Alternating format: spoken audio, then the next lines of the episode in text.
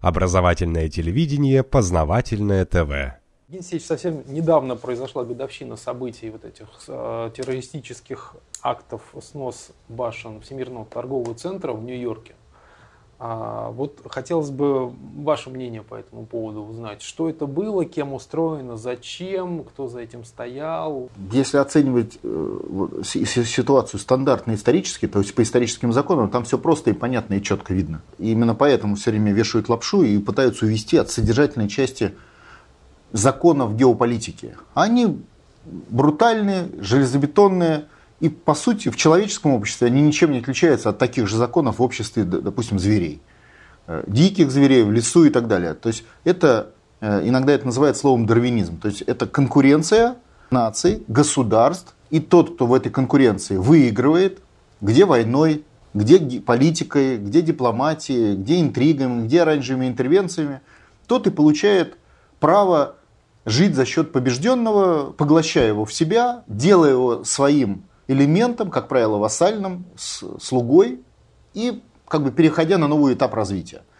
Соответственно, все нации, все, все племена стремятся стать народами, все народы стремятся стать государствами, все государства стремятся стать империями, и их конкуренты, соответственно, тоже пытаются их подавить и сами стать империями на, базе, на их базе. Вот это простая логика. А теперь вот с этой логики давайте посмотрим на события вот этого, значит, террористического акта. Сколько там народу погибло? Три с половиной тысячи человек. А сколько погибло, например, допустим, ну, допустим, в Первую мировую войну? Ну, Нет, гораздо больше. Несколько десятков миллионов. А во Вторую сотни миллионов. А просто в какую-нибудь войну. Ну, там, не очень мировую, а просто конкурентную войну, которых было миллион за, за историю человечества. Ну, тоже везде там по 100 тысяч, по миллиону, по 10 миллионов. То есть, видите, цифры маленькие. 3,5 тысячи человек по отношению к, к Отечественной войне или даже просто к войне, допустим, гражданской войне там, в, в Америке или войне с, с Мексикой. Просто цифры во много-много раз меньше. Я о чем хочу сказать? Что само по себе жизнь человека когда реализуются политические задачи и политические цели, она является просто разменной монетой вот в этих целях. А теперь посмотрим, чего добились Соединенные Штаты Америки, когда у них якобы случайно случился, для них случайно, случился этот террористический акт. Они сформировали правовую основу американской мировой империи. То есть они получили, взяли, присвоили права, в результате которых были осуществлены вторжения по всему Востоку. И десятками войн, Ливия, Сирия, э, э, Египет, где были госперевороты, было уничтожены миллионы человек. Это дало возможность распространить свое влияние. Второе. Афганистан.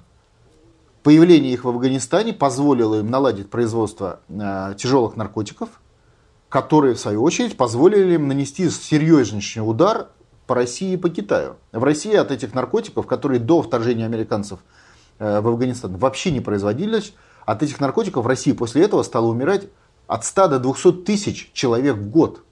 То есть там 3,5 тысячи, а здесь по 100, по 200 тысяч только у нас в России в год умирает, как последствие этого террористического акта. То есть это прямая связь явлений. Так устроена геополитика, как шахматная партия. В ней двигаются пешки, двигаются фигуры. Результат вот такая проекция на жизнь людей.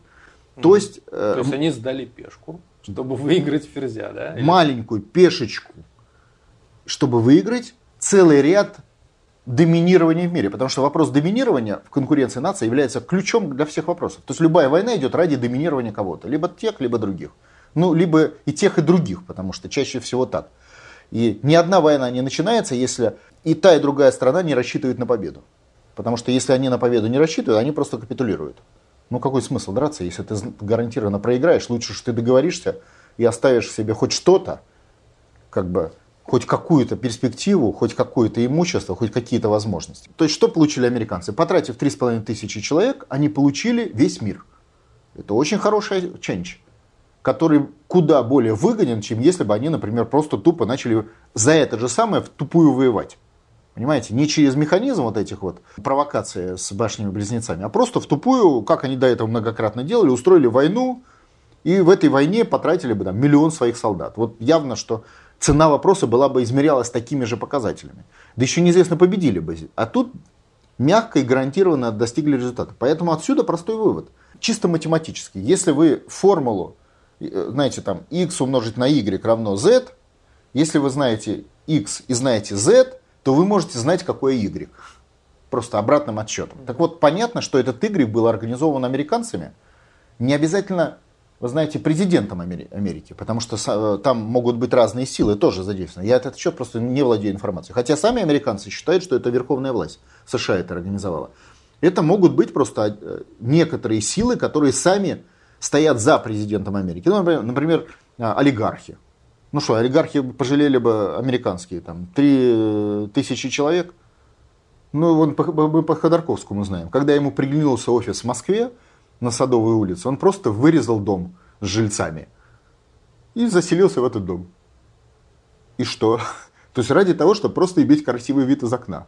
То есть э, тут явно люди не, не являются предметом, который вообще требует какого-то серьезного внимания, когда ты проводишь политику мирового масштаба с точки зрения Соединенных Штатов Америки, да и не только их, это общий, общий подход.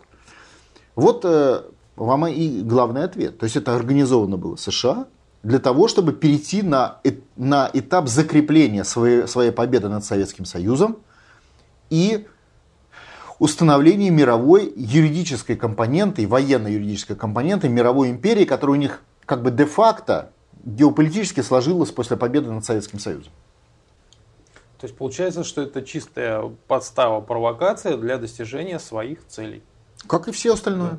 Да. Это жизнь людей, жизнь животных такая же чистая подстава и провокация, чтобы скушать баранчика. Понятно. Как это поступает любой волк или, или, или медведь, или рыбу поймать. На планете Земля биологическая жизнь основа на жестокой конкуренции. Может, есть где-то другие планеты, где другой принцип, но вряд ли. Все виды животных, даже растений, а уж тем более человека, рас, народов, произошли из конкурентной борьбы. То есть победители оставляли за собой свой тип строительства. Физического, психологического, территориального, какой угодно. И дальше они сталкивались с другими победителями, и выигрывал сильнейший. Следующий шаг. Сталкивался с другими, выигрывал сильнейший. И вот так было развитие всего человечества. Это основной человеческий закон. И именно когда у нас запускают, вот, вот вы когда-нибудь задумались, почему, вот глубокая основа этого вопроса, почему в России День России день рождения отмечают в отношении даты, которая была 25 лет назад. Ну вот когда-то задумывались? Ну, это чистой воды, как бы вражеская пропаганда, я бы сказал. Это как бы внешне такое. Вот содержание. Почему враги, интервенты, мы понимаем, что это интервенты, мы сейчас подойдем к этому. Почему они приняли такое решение? Для чего это? То есть на самом деле же потрясающая глупость. Хорошо, вот вам сколько-то лет. И вот представьте, что вот завтра, например, вы решили вдруг праздновать свой день рождения что у вас день рождения был 5 лет назад. Вот, вот вы можете себе такое представить? Ну вот вы так подумали, посовещали, думаете, что-то буду-ка я праздновать день рождения, что, мне, что я родился, допустим, в 2010 году. Здорово, да? Да наоборот, несовершеннолетний. Ну, а то есть вы там сразу тут же оформили свои документы, паспорт сдали обратно в полицию, потому что вы, вам еще рано паспорт получать потеряли права имущественные, правильно? Потому что у нас преимущественные права наступают с 18 лет. И все у вас поменялось в жизни после этого вашего решения. То есть, когда вы такое решение приняли, для этого должны быть основания, скорее всего, такого характера, что вы стали сумасшедшим. Потому что иначе вряд ли человек нормально примет такое решение. И тут вот наша страна, которая полторы тысячи лет вдруг такое решение принимает. Фиксирует его в Конституции, вытаскивает народ на голосование, и он на голосовании утверждает, то есть это не просто ваше решение стать пятилетним, а вы расписались, ваши родственники за это расписались, все так решили. Это такое коллективное, э, ну, либо мы понимаем, что это коллективное помешательство, что невозможно, потому что по теории вероятности не может сразу все одновременно сойти с ума просто так, как бы случайно, да? Либо за этому предшествовали определенные события. Понятно, это событие поражения нации, то есть капитуляции. После чего вам просто сказали, вот так делайте, так, так и так. Теперь вот все, вы приравниваете, ну, хорошо, назначаетесь рабом, но поскольку понятия раба вроде нету, поэтому назначаетесь ребенком. И вот это все и зафиксировано. Вон мы читаем, вот сейчас у нас э, идет эпопея в Думе, борьба идет за преамбулу Конституции. Преамбула это декларация. Это не прямой документ действия, но это декларация нации. А То там... есть это Дума уже вносится предложение изменить вот эту преамбулу Конституции? Естественно, идет борьба за то, чтобы... И, ну, мы, группа «Российский суверенитет», национально-освободительное движение, мы проталкиваем эти вопросы суверенитета. А система оккупационная сопротивляется. А что написано в нашей преамбуле? Ну, же тоже никто же не читал, за что голосовали. А там написано, что мы, возрождая российскую государственность 25 лет назад, а до этого ее как бы вроде не было. То есть вранье заложено. А как же мы полторы тысячи лет жили без э, суверенитета и государственности? Не, ну коли мы вернули этот флаг трехцветный, то имеется в виду, наверное, а... царская Россия до 17 года. Нет. Тогда бы написали, что день рождения России там, в 16 году, там, тысяча как вот там, день рождения Петербурга, в 1700-м, при Иване Грозном, при э, создании э, Московского царства, при учреждении э, Киевской Руси там полторы тысячи лет назад, да, то есть как-то вот это бы приняли. Нет, приняли же решение, что день России 25 лет назад, то есть до этого ее не существовало, и тем самым отсекли всю технологию государственного строительства и технологию защиты. Следовательно, отсекли как бы право а, быть наследниками это, этих, этих полутора тысячелетнего государства. А следовательно, подвели к праву, подвели к ситуации к капитуляции полной, то есть ликвидации страны. По сути, у нас заложено в Конституцию механизм ликвидации Российской Федерации, если мы внимательно это посмотрим. То есть не просто нам, мы приняли Конституцию, по которой мы стали внешне управляемые, а мы в нее заложили механизм ликвидации геополитических, с точки зрения геополитических законов, путем того, что мы заложили туда столько вранья, которые, реализуясь как бы на, на, на базе этой идеологемы, идут следующие. Да? Реализуясь, приводит к полной ликвидации. То есть просто вы, ты, вы теперь считаетесь ребенком, ребенок много шалит, и поэтому ребенок подлежит ликвидации. Вот, вот такая логика заложена в нашу Конституцию. Потому что мы ясно, что будем шалить, потому что это неправильно, мы сами будем пытаться как-то жить. А дядя старший из Америки, который старше, согласно официальной нашей идеологии теперь, ему же 300 лет, а нам 25, он, значит, будет командовать. Вначале он будет командовать, потом он будет бить, как он сейчас и делает, санкции Украина. А потом он скажет, нет, этот ребенок подлежит, значит, полной ликвидации, он неуправляем. Вот так это заложено в нашу Конституцию. Или, допустим, что мы являемся частью какого-то там иностранного сообщества для нас. То есть, то есть есть старший дядя, и, та, и дальше это уже прописано в 15 статье. То есть это в, прямая взаимосвязь явлений. Преамбулу Конституции декларирует, что Россия есть недоразвитый ребенок, прям в преамбуле написано, а дальше уже в самой Конституции прописан механизм управления этим ребенком со стороны старшего дяди из Вашингтона. Одно, другое, третье, четвертое. Это, это технология. Это технология и законы, по которым все на планете Земля, кто не выдерживает конкурентной борьбы, борьбы подлежат ликвидации. Все. И это касается не только мира людей, но и мира животных тоже. Если ваш кролик не выдерживает конкурентной борьбы своими методами, вот так прячась под камнями или высокой рождаемостью или другими технологиями, если у него нет зубов, чтобы справиться с волком, да, то он подлежит ликвидации как, как вид, не только как личность, ну там, если о кролике можно сказать личность, да, но и как вид. И это касается всего. Вот если вы у себя, коли у нас как бы такой лекционный формат разговора, если вы у себя напишите вот эти ряд тезисов, геополитической конкурентной жизни. Это простые формулы. Вы, вы легко поймете и увидите ответы на, на основные вопросы. Ну, практически на все, на все вопросы. Просто на какие-то мелкие вопросы надо далеко простраивать логическую цепочку. Но вы получите ответы абсолютно на все вопросы. И тогда вот, когда э, я вот говорю, например, смотрите, опять вот эта история. Пенсионеры Московской области были лишены права на проезд в Москве. Это право на проезд в Москве было лишено почему? Потому что секвестр бюджета. А почему секвестр бюджета? Потому что команда МВФ и потому что американские санкции, то есть искусственное решение внешнего управления. Следовательно, Соединенные Штаты Америки решили областных пенсионеров право на проезд в Москве. Цепочка логичная, технологически логичная цепочка. Подобно тому, как нападение гитлеровской Германии привело к тому, что Ваню Сидорова в городе Ленинграде убили, потому что на него упала бомба с немецкого самолета, который прилетел, потому что была война с Германией, которую объявила Германия, следовательно, Гитлер убил Ваню, э, Ваню в, в Ленинграде. Понимаете? Прямо, связь есть стопроцентная, для любого человека абсолютно понятного. Но после нашей дебилизации 25-летней давности, когда нам, во-первых, лапшу повесили и, и вранье в Конституции, а дальше начали с утра до вечера объяснять во всех учебниках, всем школьникам, что жизнь не такая, как она есть на самом деле. Ну, раз отсекли весь опыт 20, э, полутора тысячелетия, значит, можно повесить лапшу. Надо как бы с чистого листа написать лапшу, повесить абсолютную глупость. И вот это все дальше и выстрелили.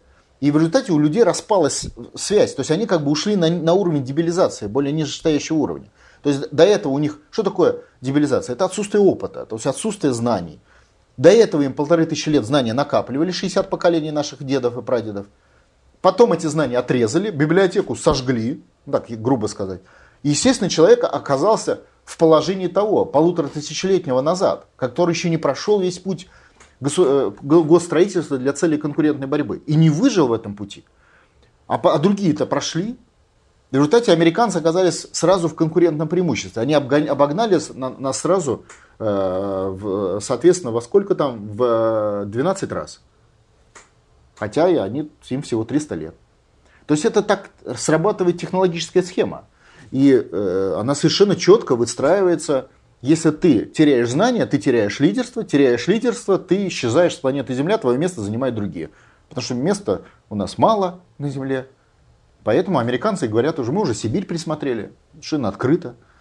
Англичане говорят, мы Урал присмотрели. Уже все присмотрели на нашей территории, потому что знают, что скоро этот ребенок исчезнет. Он ему дали время пожить 25 лет, он дебилизовался, и сейчас он исчезает. И это так устроена жизнь, она так была всегда. И до нас. И мы многих так прижали, скажем так, кто с нами, с нами слишком жестко э, воевал. Сколько, вот не в форме народов, а в форме высшей, да, в форме империи. Сколько э, Российская империя уничтожила империи в войнах беспрерывных. Что делал у нас с утра до вечера э, великий полководец Суворов, Ушаков, Кутузов, долбал с утра до вечера, долбал чужие империи. Такие же, которые тоже хотели жить, у которых тоже были свои планы, они тоже хотели доминировать на всей планете Земля. Где они? Где Османская империя? Где Австро-Венгерская? Где Шведская, которую Петр I добил? Хотя она была сильнее на порядок. Ну, мы же понимаем, по Полтаве тогда. Где они все? Где кролик Вася, которого съел волк? Он не справился, он не смог выжить, не смог приспособиться к конкурентной борьбе. Его скушали. Нету кролика. Волк довольный. У волка появились дети, и волков стала стая. Вот так это устроено в жизни. И так было всегда. И это и есть суть существования человечества. И не только его, но вообще биологического материала на планете Земля как бы все биологическое, оно так живет, в конкурентной борьбе. И только в ней оно и происходит, оно, не рожд... оно в ней совершенствуется. То есть парадокс в том, что эти беспрерывная конкурентная борьба приводит к развитию человечества. Потому что именно в этой борьбе, вот как в спорте, если вы не участвуете в соревнованиях международных или в олимпийских, вы перестаете расти как спортсмен, правильно? Угу. Ну зачем вам? Ну, во дворовой команде вы поиграли, здоровье приобрели, и все. А вот это вот напряжение сил, когда вам надо победить соседний район, потом соседний город, как спортсмену, потом соседнюю э, область, а потом соседнюю страну, а потом другую страну, а потом другой континент, это и вас и тащит, заставляет вас раскручиваться, становиться сильнее, сильнее, сильнее, сильнее, сильнее, и наконец вы достигаете планку своего потолка. И вот на этой планке своего потолка вы сколько смогли достигли, а, допустим, там какой-нибудь мексиканец оказался сильнее, он вас победил. Вот все, потолок установился. То же самое в отношениях между народными нациями. Проигравшему спортсмену маленькая пенсия и плохое здоровье, а проигравшей нации смерть. Вот и вся, вся разница. Понятно. Хорошо, тогда вопрос по армянскому электромайдану. Значит, сейчас началась вторая серия этого действа. Первая серия успешно была затушена, загашена. Сейчас вот опять то же самое, возбудилась там. Причем, что забавно, протестующие устроили там, перекрыли опять этот проспект Баграмяна, их опять разогнали и опять всех отпустили.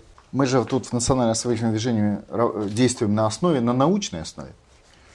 Вот смотрите, мы специально проводили исследования, исследования противодействия совершению цветных революций. Это научные исследования, совершенно вот закончились буквально вот только что, в которые как раз и прорабатываются механизмы, как где разворачиваются цветные революции.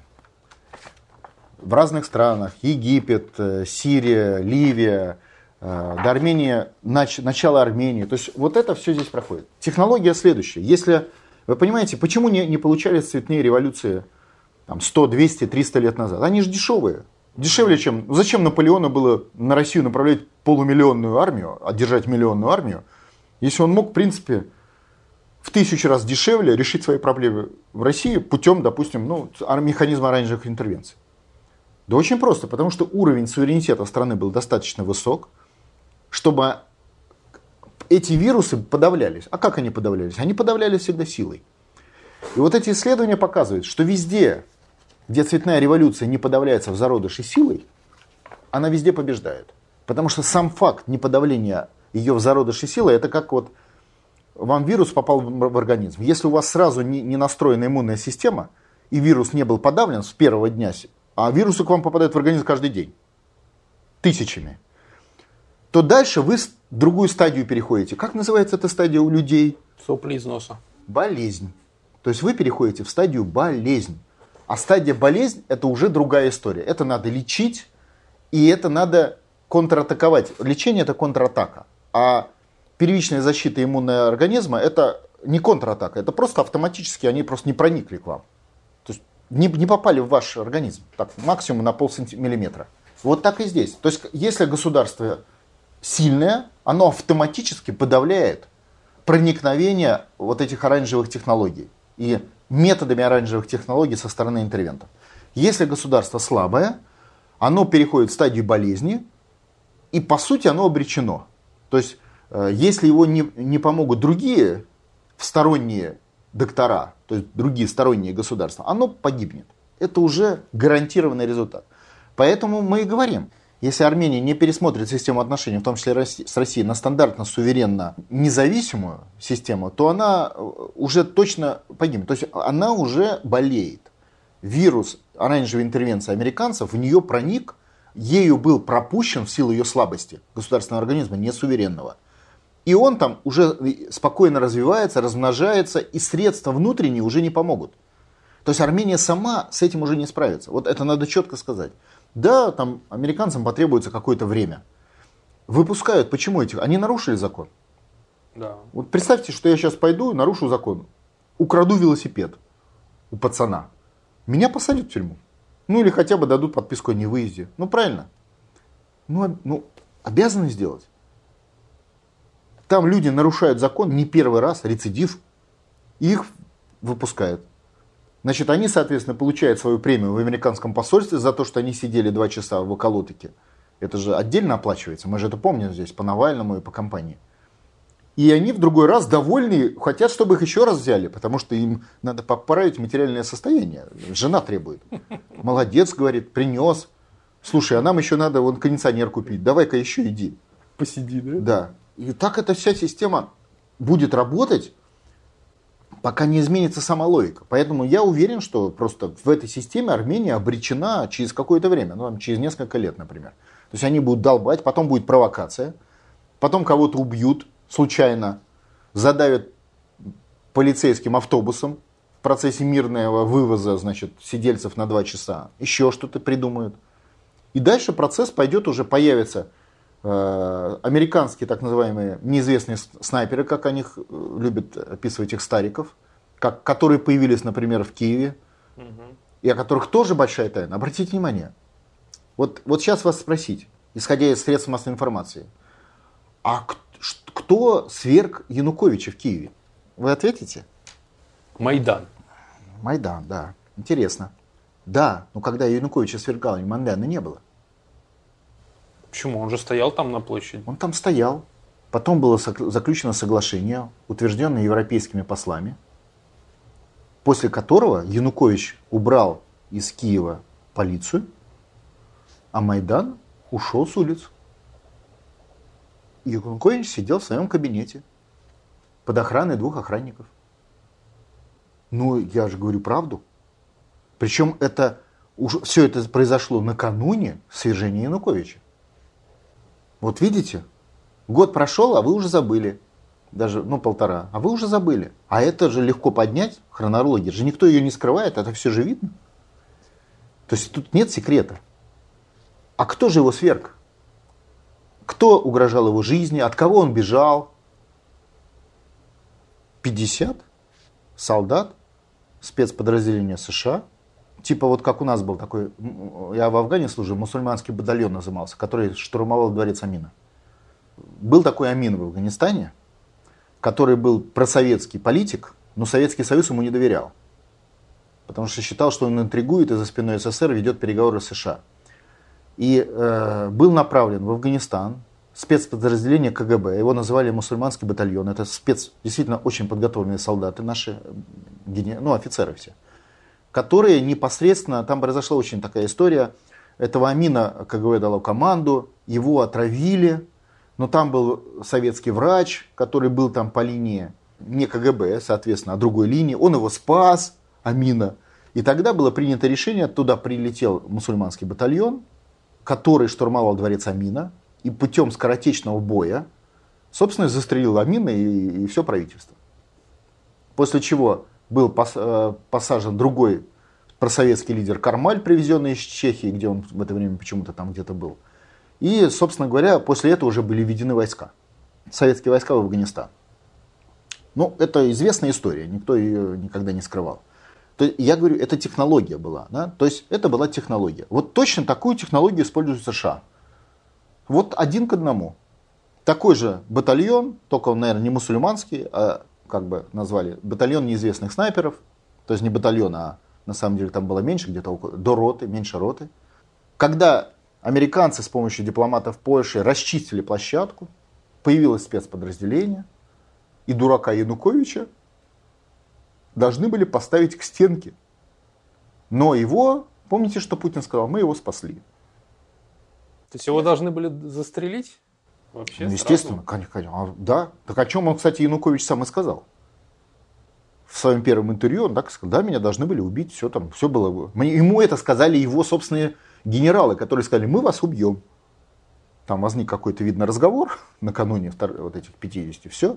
Дальше Путин, Владимир Владимирович, помог ему оттуда сбежать, из своего кабинета, я имею в виду.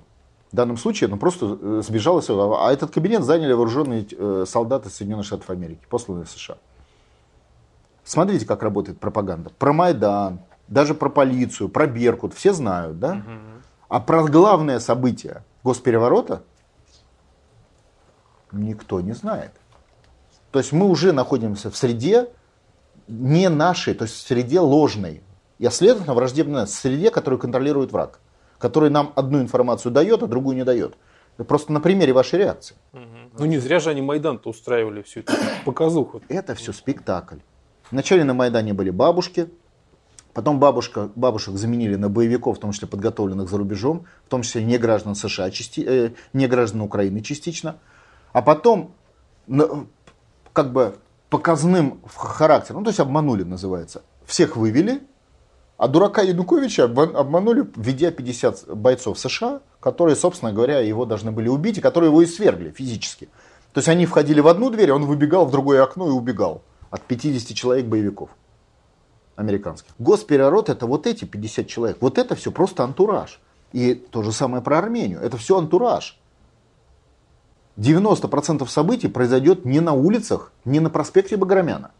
Это все публичный антураж да еще и встроенная система переговоров э, с Путиным. А переговоры о капитуляции, естественно. Потому что это и все элемент, это как матрешка. Это не только давление. зачем на Армению давят? Зачем вообще американцам там госпереворот? Вообще Армения для Америки это нормальная страна. Там огромная диаспора в Штатах, достаточно влиятельная. Зачем давят? Они давят на Армению только ради из-за Путина, из-за России. Они ликвидируют главного геополитического врага. Он в Москве. У этого врага есть перед ним некая пояс обороны, редуты, на дальних подступах, на ближних подступах. Этот пояс обороны на дальних подступах, это в том числе и Армения. Вот пик геополитической войны с, Российской империей, например, Крымская война.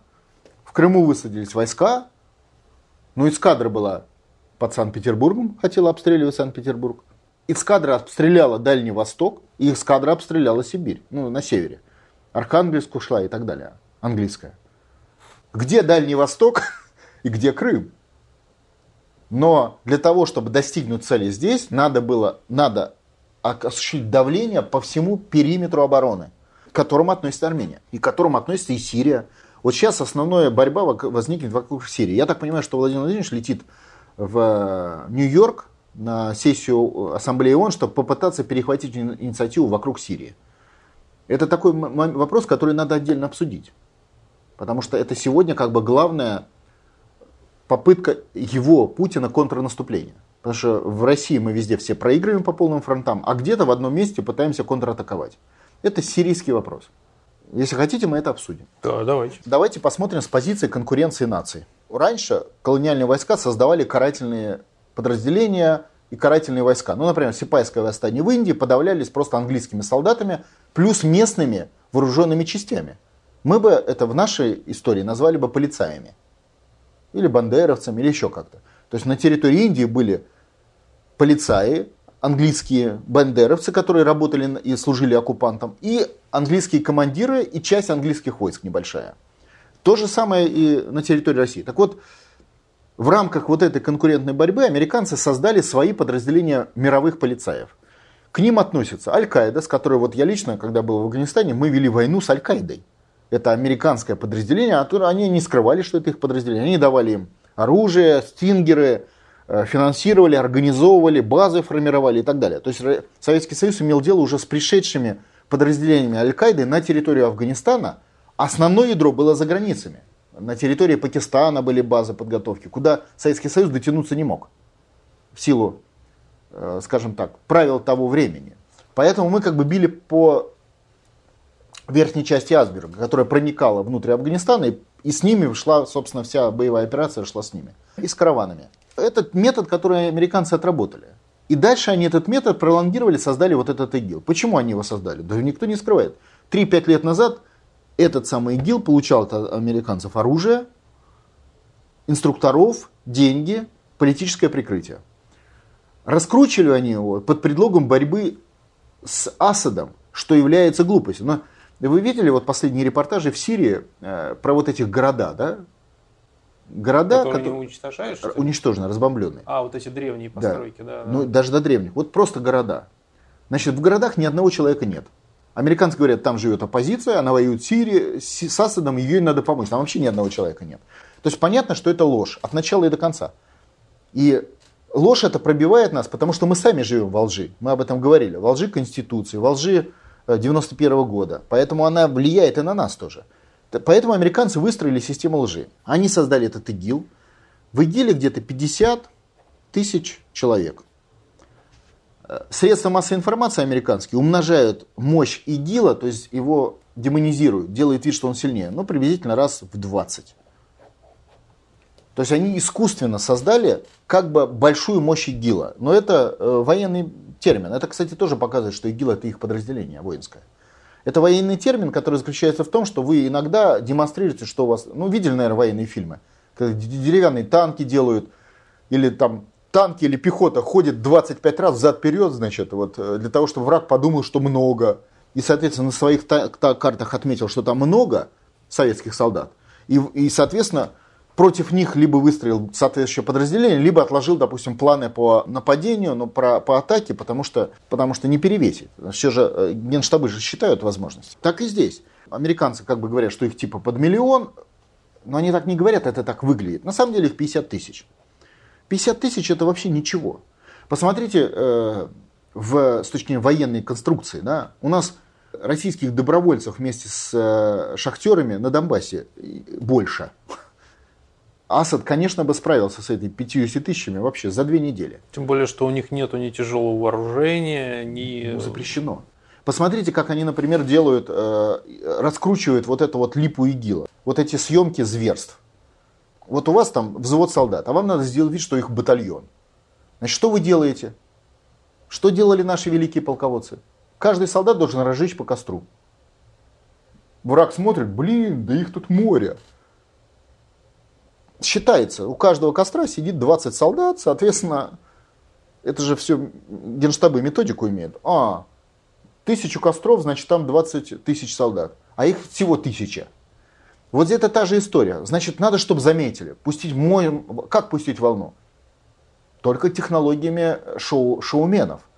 Когда у вас в фильме идет массовое убийство, вурдалаки режут, сдирают с людей шку, э, кожу, вас привлекает это, и это, это прием режиссера, правильно? Вот это то же самое. Значит, снимают эти казни. Молодцы, немецкая разведка показала, что съемка идет в Голливуде, то есть ведет в павильоне, который может быть только в Голливуде по одной причине. Не просто высокое качество съемки операторов и аппаратуры, которые нельзя в полевых условиях даже за любые деньги наладить. То есть это действительно профессионально работают режиссеры, которые явно не с калашами бегали по утрам, понимаете? И самое главное, вам не нужно это делать в павильоне где-нибудь там в пустыне, потому что павильон могут замочить какие-нибудь там бомбардировкой. Это все можно сделать в Голливуде, где снимались множество фильмов такого же типа. То есть, когда вы тысячу фильмов сняли, где льется потоки крови, что вам не снять тысячу первый? Коротенький. На, на пять минут. И там показан же был ролик, когда значит, камера отъезжает, видно свой материал внутренний, да. И там эти, значит, после трагических ситуаций, когда резали горло, они хохочут, значит, горло обратно присоединили и пошли пить кофе. Тут э, э, стоит столик с кофе, все в порядке. Не, ну американцы любят такие вещи делать, как он, высадки на Луну, там снять себе там еще э, что-нибудь. Это все усиливает коэффициент. Угу. То есть там реально они нашли только 50 тысяч человек, а коэффициент усилил до огромных масштабов. Воевать-то надо с 50 тысячами. Асад бы их замочил. Асаду нельзя. Значит, его пытаются сдержать, в том числе и с переговоры с пятой колонной в России. То есть Асад туда не лезь. И Асад полез туда только позавчера. Обратите внимание на сводки с фронта. Он год не вел войну с ИГИЛ по, по, под давлением американцев. И поэтому они год его не трогали. Обратите внимание, они начали его трогать только со вчерашнего дня. А чем они ему могли угрожать? Что мы опять к тебе приплывем большим флотом или там какие-то другие завязки? Э, Асуда бомбить. Да. Они могут и ядерную бомбу бросить, они же идиоты. Бросили уже один раз. Они назвали его врагом, все, можно бомбу бросить. Ну, если надо, бросят. Как это чем? Ну, а смотрите, если те же самые американцы говорят, о, ИГИЛ такой страшный, тут возникает добрый Асад и говорит, а я спасу американцев, значит, я разбомблю этот ИГИЛ. А то американцев пугают. Нет, э, это парадоксальная логика, но очень хорошо о ней сказал наш министр иностранных дел. Э, сославшись на госсекретаря США, то есть на официальное абсолютно лицо. Они говорят, что если вы в России будете помогать Асуду, то спонсоры ИГИЛа увеличат фина... спонсирование ИГИЛа.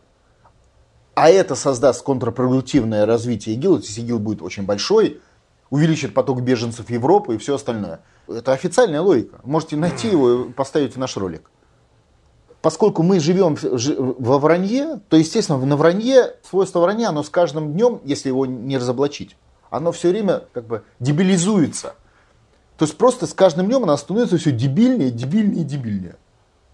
И это вот мы сейчас это и наблюдаем. То есть не, не лечите болезнь, да, а то вот если вы будете ее лечить, она вдруг начнет это увеличиваться. болезнь, это наши войска, я вам перевожу, это наши войска.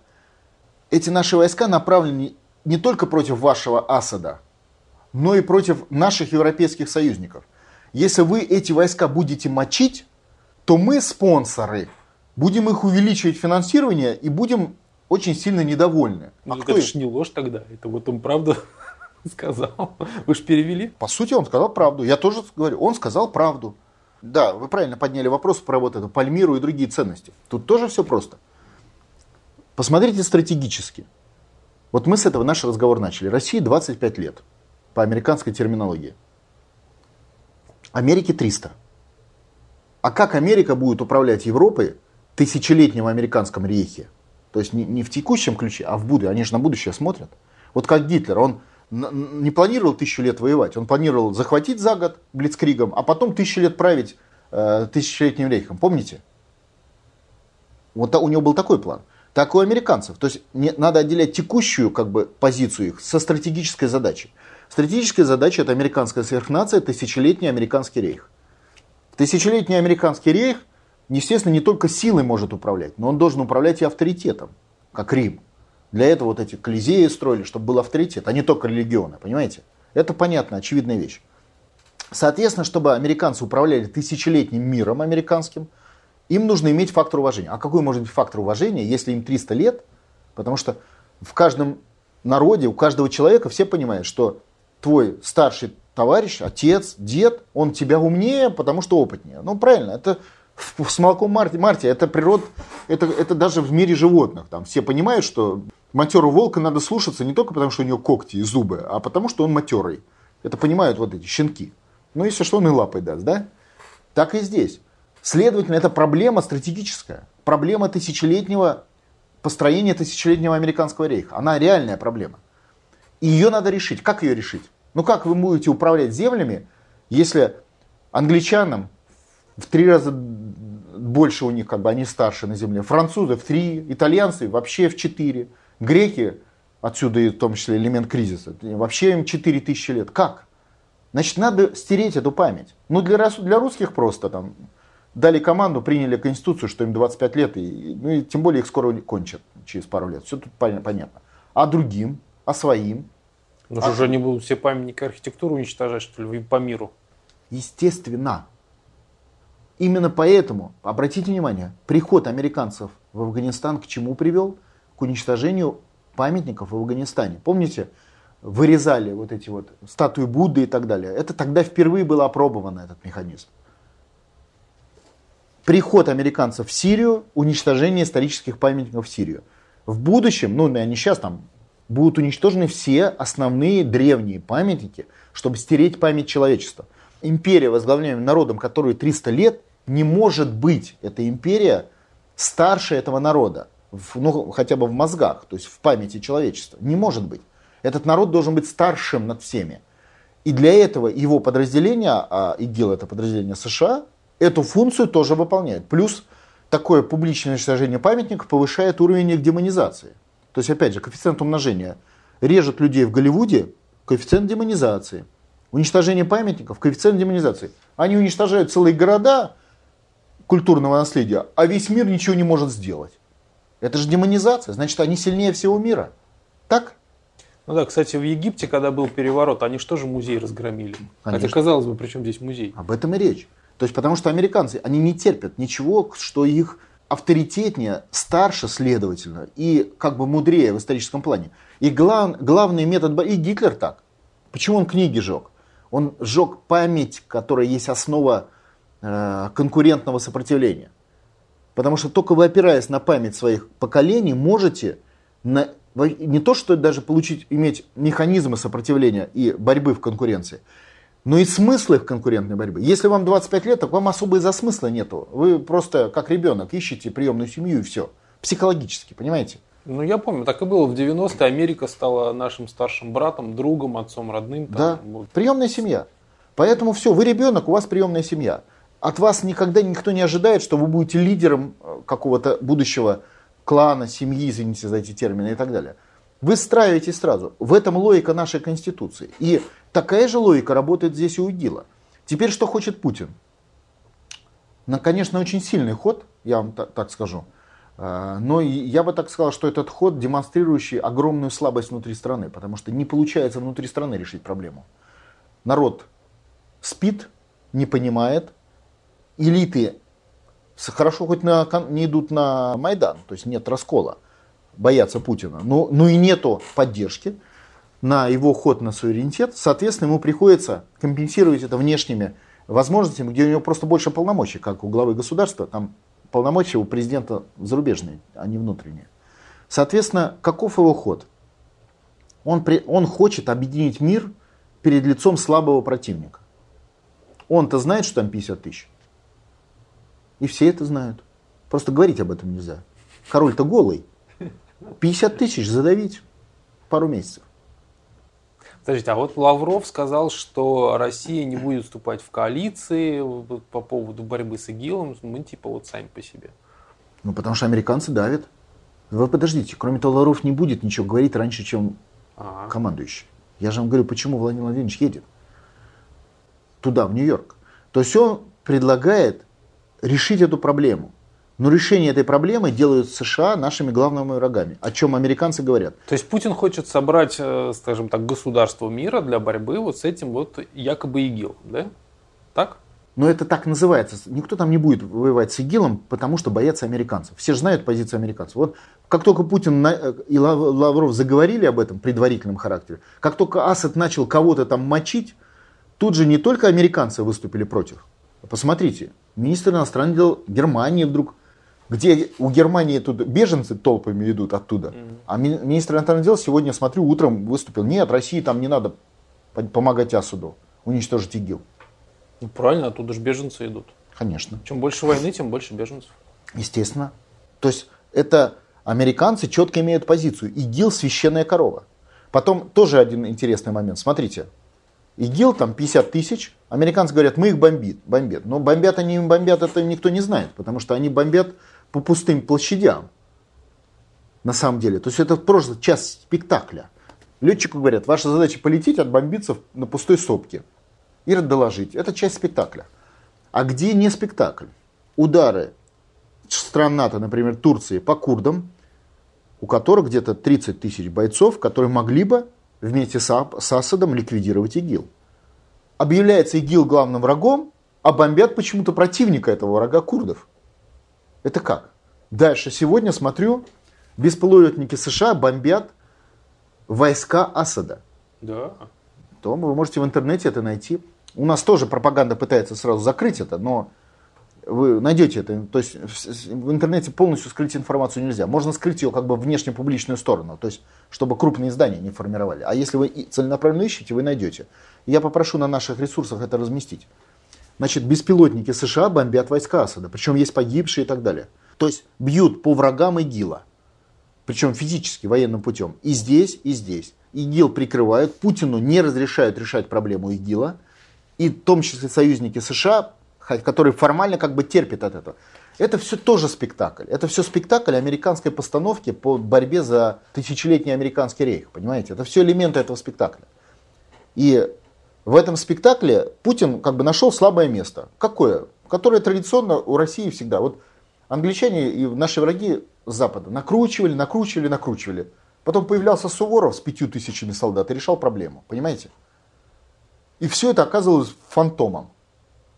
Вот это та же история. Путин пытается, опять опираясь на исторический опыт, решить эту проблему фантома. Это как в свое время удар по Гитлеру создал для Советского Союза положение, что он союзник англичан, основатель послевоенного мирового устройства через Ялтинскую конференцию и через Потсдамскую конференцию. Не понял. Кто создавал гитлеровский режим? Ну кто? Англичане с американцами. Правильно. Для чего? Для войны с Советским Союзом. И для формирования мирового устройства путем подавления этого самого э, Гитлера. А, но, к- но они не рассчитывали, что Гитлер вырвется из-под них и нападет на Англию и так далее. Правильно? Ну, может, в какой-то степени Но рассчитывали, что помо- поможет, по крайней мере, подавить Францию, которая им мешала. Хотя Франция была их союзник. Я думаю, про Францию они все понимали. Э, Англичане наверняка все это понимали. То есть они для этого и создавали гитлеровский нацистский режим. Как механизм, инструмент своего мирового господства. Ан- Американцы, понимаете, да? Ну, и СССР они также создавали. Но это в жизнь. В жизни происходит такого рода борьба, как инструмент своего мирового господства. Вот для этот же инструмент в виде ИГИЛа американцы создают. То есть они пытаются создать вот этот свой инструмент ИГИЛ решения геополитических проблем своего господства, доминирования. Появляется Путин, который говорит, я, блин, замочу этих 50 тысяч придурков. Что-то пока не вышло. А еще не начал. Это он едет только об этом говорить. Так подождите, но он приедет, а скажет, я их вот, значит, с ними разделаюсь. Ну и что, американцам это не понравится. Соответственно, не они начнут предпринимать какие-то Они и сейчас действия. предпринимают. Они увеличат социальные бомбардировки. Они поднимут курс рубля, дадут команду Центральному банку. Да, конечно. А как? А что, это- это и есть конкурентная, это форма конкурентной борьбы в сегодняшних условиях. А зачем Путину ехать э, тогда туда, если это можно сделать никуда не ехавши, если все знают, что их там 50 тысяч, все государства, которые в этом замешаны или не Боятся замешаны? говорить. А потому что Путину надо здесь проявить лидерство. американцы создают россий- антироссийскую коалицию, а Путину надо создать антиамериканскую коалицию, с желательно с частью э, вассалов США и их союзников. То есть расколоть американскую коалицию на базе борьбы с ИГИЛом. То есть, что Путин говорит? Ребята, вам ИГИЛ наносят вред? Они говорят, наносят, согласно официальной версии. Хотя беженцев э, в Европе не больше, чем в прошлом году или в позапрошлом. И, и значительно меньше, чем в 90-е годы из Советского Союза. Поэтому сама история с беженцами это пропаганда. Но это отдельный разговор. То есть там видно, как это все специально создается. То есть берется там тысячи беженцев, из них формируется колонна, она идет по, по дорогам, ее все фотографируют. А это тысяча, это не, что такое тысяча? Деревня. Это ничто. Понимаете, это, это сам по себе фантом. Это все вот один фан, вранье, один фантом, на него другой фантом, на него третий фантом. И все эти совокупные фантоны, и каждый на их базе решает свои проблемы. Появляется Путин и протыкает этот фантон иголкой.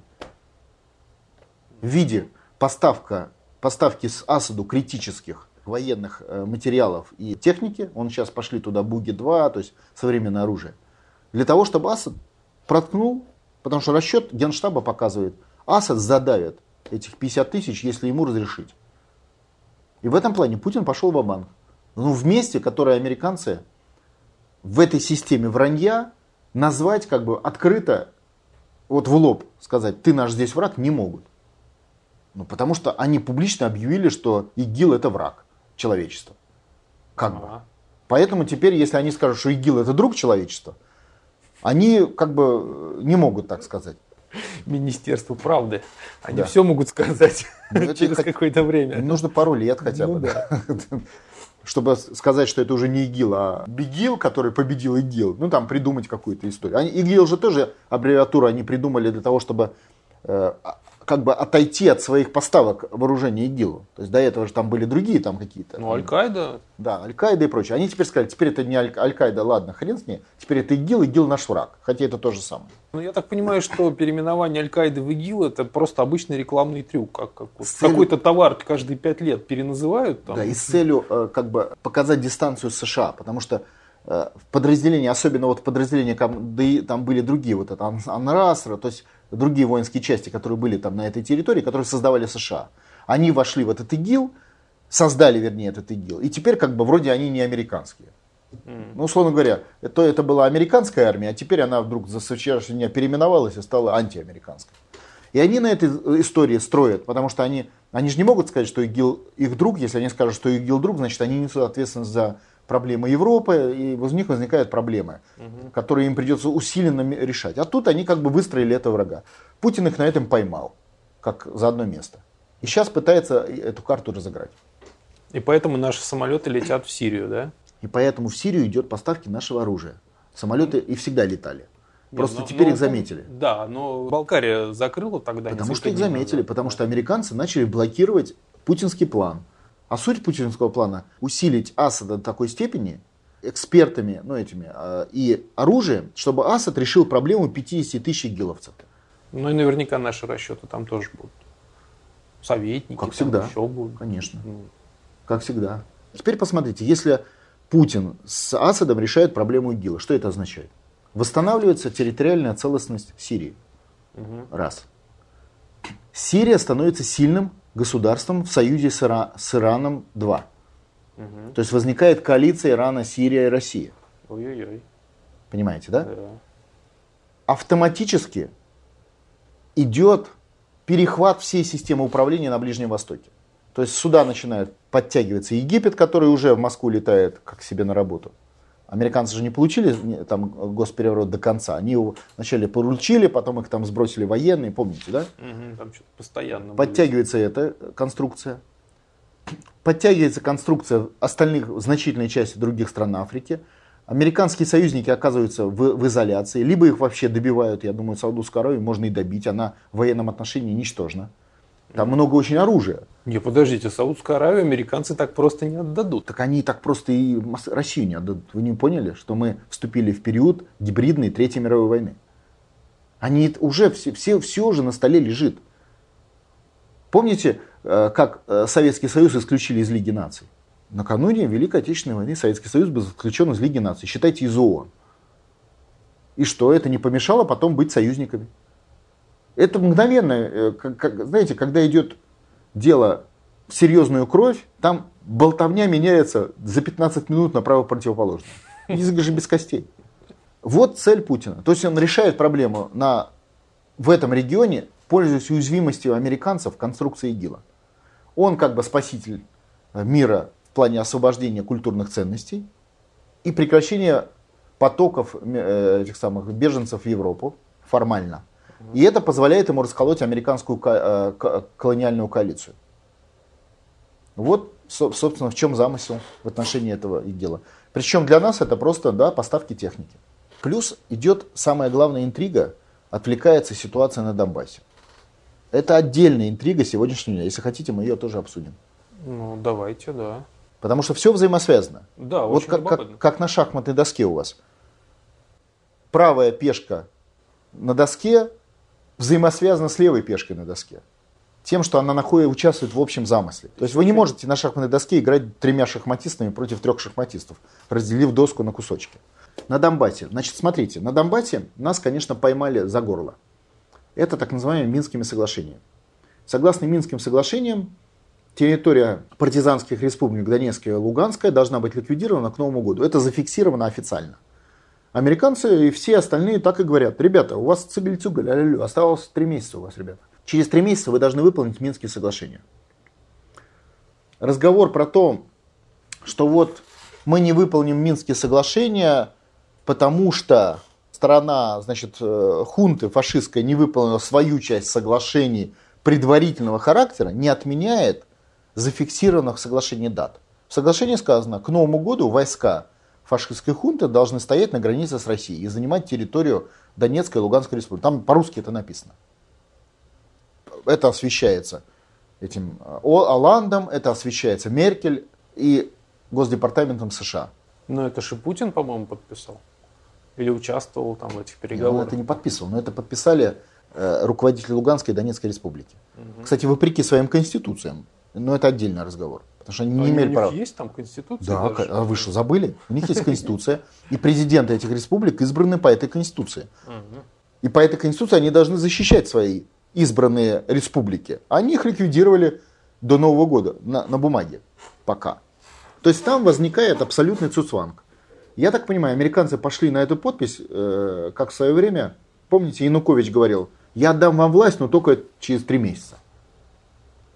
Вот такая же была логика. Ну, когда он говорил, я вот подписываю, вот тогда я иду на выборы, и вот тогда я полностью власть отдаю. А сейчас пока Яценюк будет премьер-министром, помните, mm-hmm. вот так. Mm-hmm. То есть это путь отступления. И мы этим путем отступления шли, когда эти Донецкая и Луганская республика подписывали Минские соглашения. Это сам по себе путь э, капитуляции был, но растянутый на определенное время. И, наш, и выигрыш подписантов оттуда, как бы, ну, был в том, что как бы его не сразу они ликвидировались, когда был там Дебальцево и все остальное, а вот как бы к Новому году, то есть через полгода относительно того периода времени.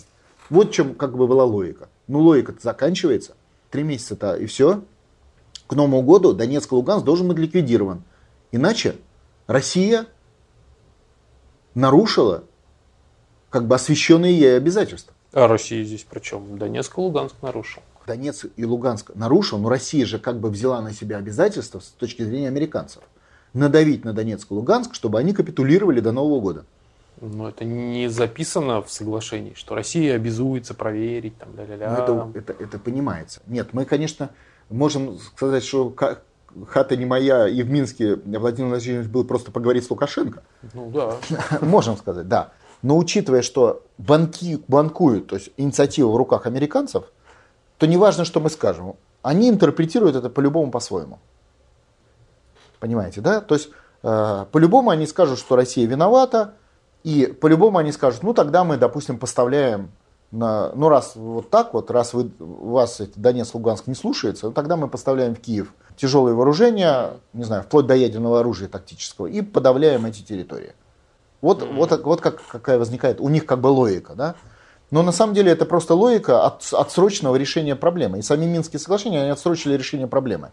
Для каждой стороны по своим соображениям. То есть мы сдадимся, но попозже. Да, мы только так и написали, мы сдадимся, но к Новому году. До Нового года мы не, не можем сдаться. До Нового года мы не хотим. Вот не хотим, да, только после Нового года. Вот какая конструкция на на Донецке. Отсюда, если вы посмотрите, э, идет как борьба. Песков говорит, да можно эти соглашения продлить лет на сто. А украинские власти ни в коем случае. Там Кучма что-то брякнул, ну давайте чуть-чуть продлим. Ему Порошенко цыц, не, можно поднять. Не вздумай, никакого продления. К Новому году вы должны сдать Донецк и Луганск. Иначе вы не пацаны. Сдача Донецка и Луганска, все это понимают. Это э, спецподразделения силовой зачистки. Да? То есть это пулеметы на улицах и расстрелы миллиона людей. Это тоже очевидная вещь. Потому что э, ни- никто, собственно, на Украине, в Киеве даже и не скрывает этого. Это как история сдачи, это как история со сдачей русской эмиграции после э, Великой Отечественной войны, Второй мировой войны в Советский Союз, когда э, окружали этих казаков и отвозили, значит, А, да. их, их даже англичане выдали и Да. отправили в СССР. Да. Сказали, нам вы не нате, Да, да. разбирайтесь Да, сами. это, это тоже та же история. То есть тут все это тоже понимают. Но поскольку мы же не играем, у нас же раскол во власти, у нас нет суверенитета, то та часть, которая пятая колонна, она всерьез пытается выполнить Минские соглашения и обеспечить капитуляцию. Отсюда вот эти странные события. Вот этого Пургина уволили незаконно. Незаконно это значит нарушение регламента парламента. Потому что он возглавлял парламент, а в регламенте было написано, этот вопрос можно ставить в повестку дня только за две недели, там много чего было написано. Его взяли за ночь уволили. То есть это все незаконно, ну очевидно незаконно. Потому что пятая колонна в России пытается организовать капитуляцию, то есть выполнение Минских соглашений, капитуляцию Донецка и Луганска. Для этого было сменено три раза власти даже там. А капитуляция не получается, потому что вооруженный народ во главе с командирами полевыми, ну там их несколько десятков тысяч, но он сильнее, чем вот это 20 человек в Министерстве государственной безопасности, которые, собственно говоря, и производят зачистки патриотов э, в Донецке. Просто один взвод может этот МГБ. Это как помните отношения Жукова и Берии? Кто сильнее, Красная Армия или МГБ? Всегда Красная Армия сильнее. Просто она не консолидирована и не политизирована. Но если дело доходит до дела, то она всегда сильнее. Потому что у нее танки и самолеты, генштаб и стратегические возможности. Но когда система работает, то МГБ сильнее, потому что они могут посадить любого генерала. В кадровом смысле это сильнее, а в системном смысле, конечно, э, вооруженные солдаты, которые там, они сильнее. То есть, условно говоря, если там пережмут, там те же коллаборационисты в Донецке пережмут, какой-нибудь взвод или батальон восстанет и за- задавит этот МГБ за полчаса. Просто три танка придут и, блин, и, и проедут по штаб-квартире МГБ, и все. Хорошо, а что изменяется, если выполняются Минские соглашения? Вот к Новому году. Как Что происходит? ликвидируются Донецк и Луганск, они входят э, в состав Украины полностью, то есть снимается, ну и понятно, что где-то миллиона два э, уходят в Россию вместе с отступающей армией в этом случае. Ну, как это и принято. А миллиона два остаются на месте, ну, где-то несколько сотен тысяч вырезается, а остальных берут на заметку и э, давят в течение всей их жизни. Ну, так, кого-то потом посадят, кого-то позже, кого-то что. То есть идет террористическое выжигание всего подполья. По сути, задача полностью очистить эту территорию. Потом на эту территорию привезут беженцев, как мне понравилось, беженцев из Ливии почему-то привезли в Литву. А, уже, да, начали Да, уже, привозить? Да, да. Поэтому, чтобы заместить литовцев, которые нелояльны, там много русских и так далее. Вот здесь будет та же история. И это для этой территории.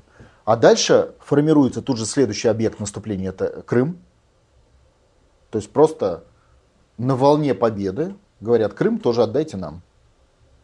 Формируется провокация на границе с Крымом. Параллельно и за Крымом или параллельно с Крымом идет провокация на, на э, компенсация за понесенные потери Украины в виде э, Ростова-на-Дону, Белгорода и так далее. Ну, американцы для этого там устроили госпереворот. В смысле, какие потери Украины? В Ростове-на-Дону? Морально-политические потери агрессора.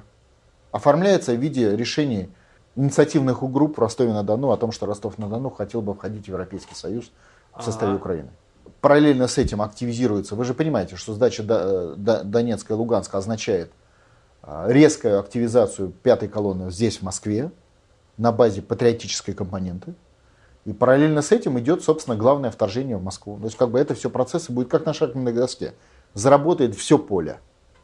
а на этом поле и Москва, и Питер, и Екатеринбург. Артем, это же все просто. Если вы наврали один раз, значит вы наврете еще сто. Ну да. Потому что доброе слово пистолет, оно лучше работает, чем доброе слово. Да? Вы наврете сто.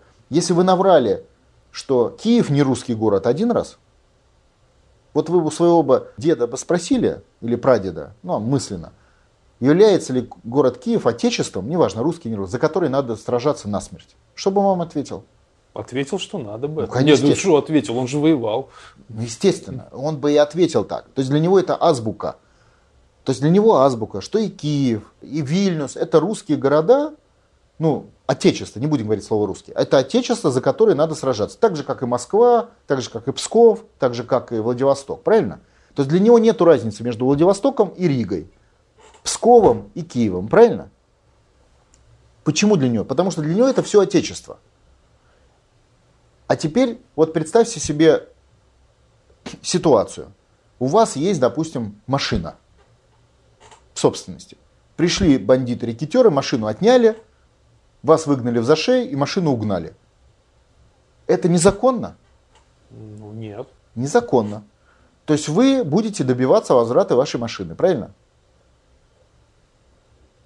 И когда вы ее возвратите, все будет законно. Закон восторжествует. Так? Угу. То же самое с Ригой.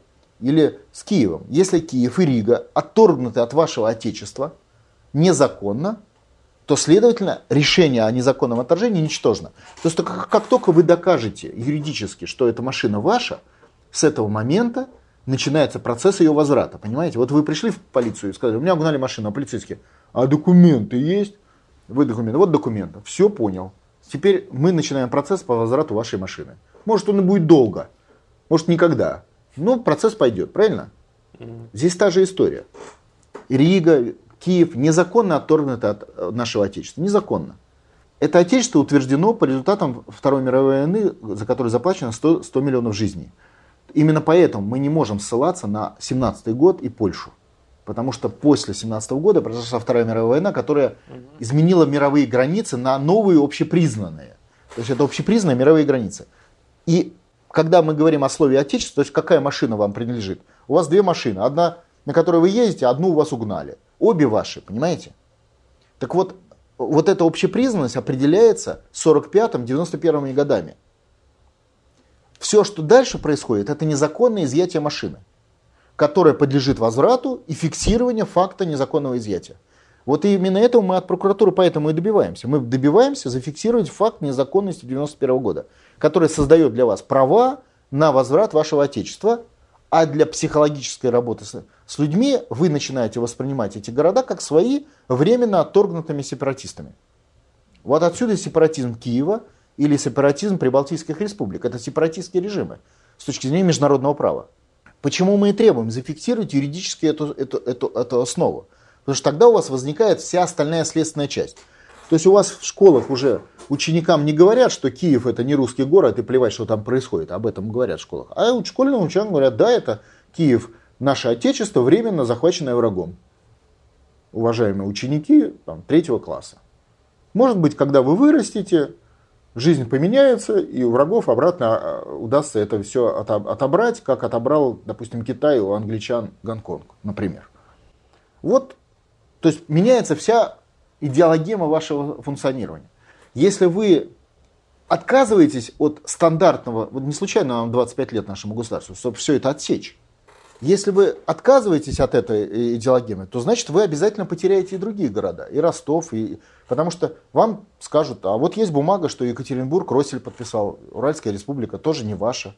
Но если вы согласились с бумагой незаконной Габрускайте, значит вы с Росселевской согласитесь, правильно? Ну, а статус одинаковый. И то, и то незаконное. Не совсем. А, Екатеринбург это область, а Украина все-таки была это республикой. Не, это не важно, это ваше это отечество. Уровни разные. Мы сейчас говорим о правовой основе. Это ваше отечество. Вот, я и говорю о правовой основе. Это же юридически это разные уровни. Слушайте, это слова. У нас есть республики. Республика Татарстан. Вас устроит?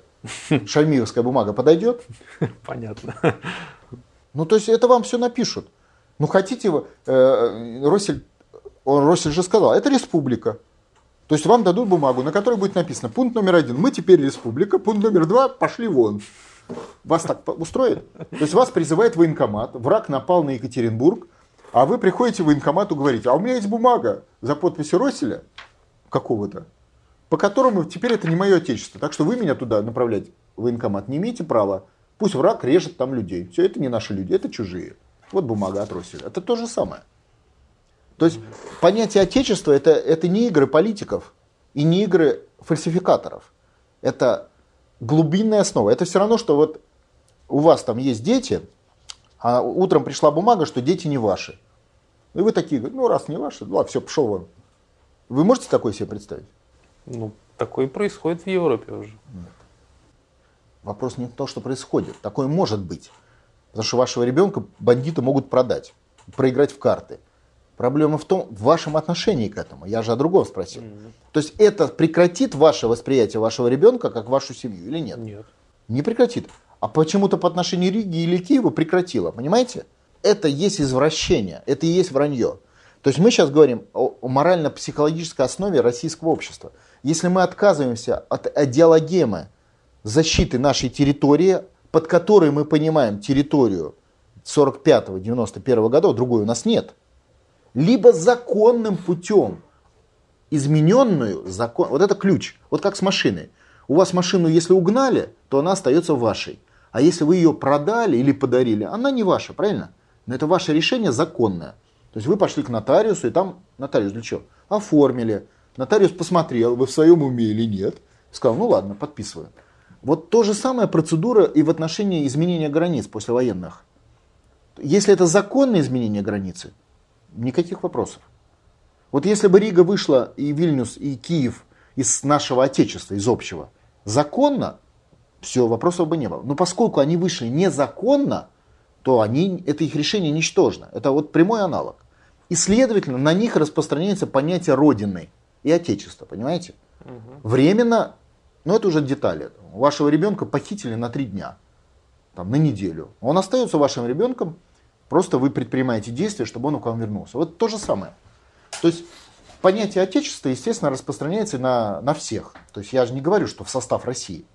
Потому что Россия сама вышла из этого Отечества. Да? Я говорю о общем понятии Отечества. А на понятии Отечества базируется менталитет населения Советского Союза. То есть тому же украинскому солдату, который сейчас служит хунте, если вы ему объясните, что он служит сепаратистам незаконно, соответственно, создавшим сепаратистское государство незаконно, то, естественно, 90% это же люди такие же, как мы с вами, они перейдут на вашу сторону. Потому что они не захотят служить сепаратистам и идти против воли своего деда, прадеда и всех 60 поколений предков, которые жили до него на, этой, на его земле.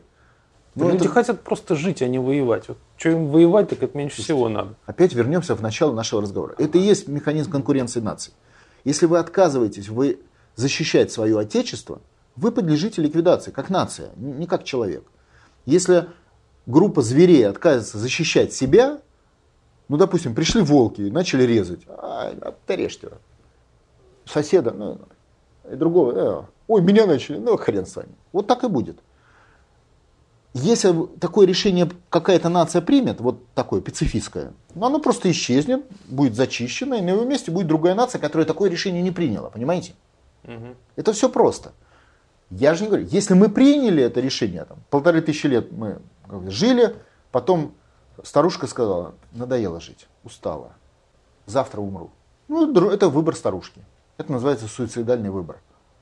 Такое возможно? Возможно.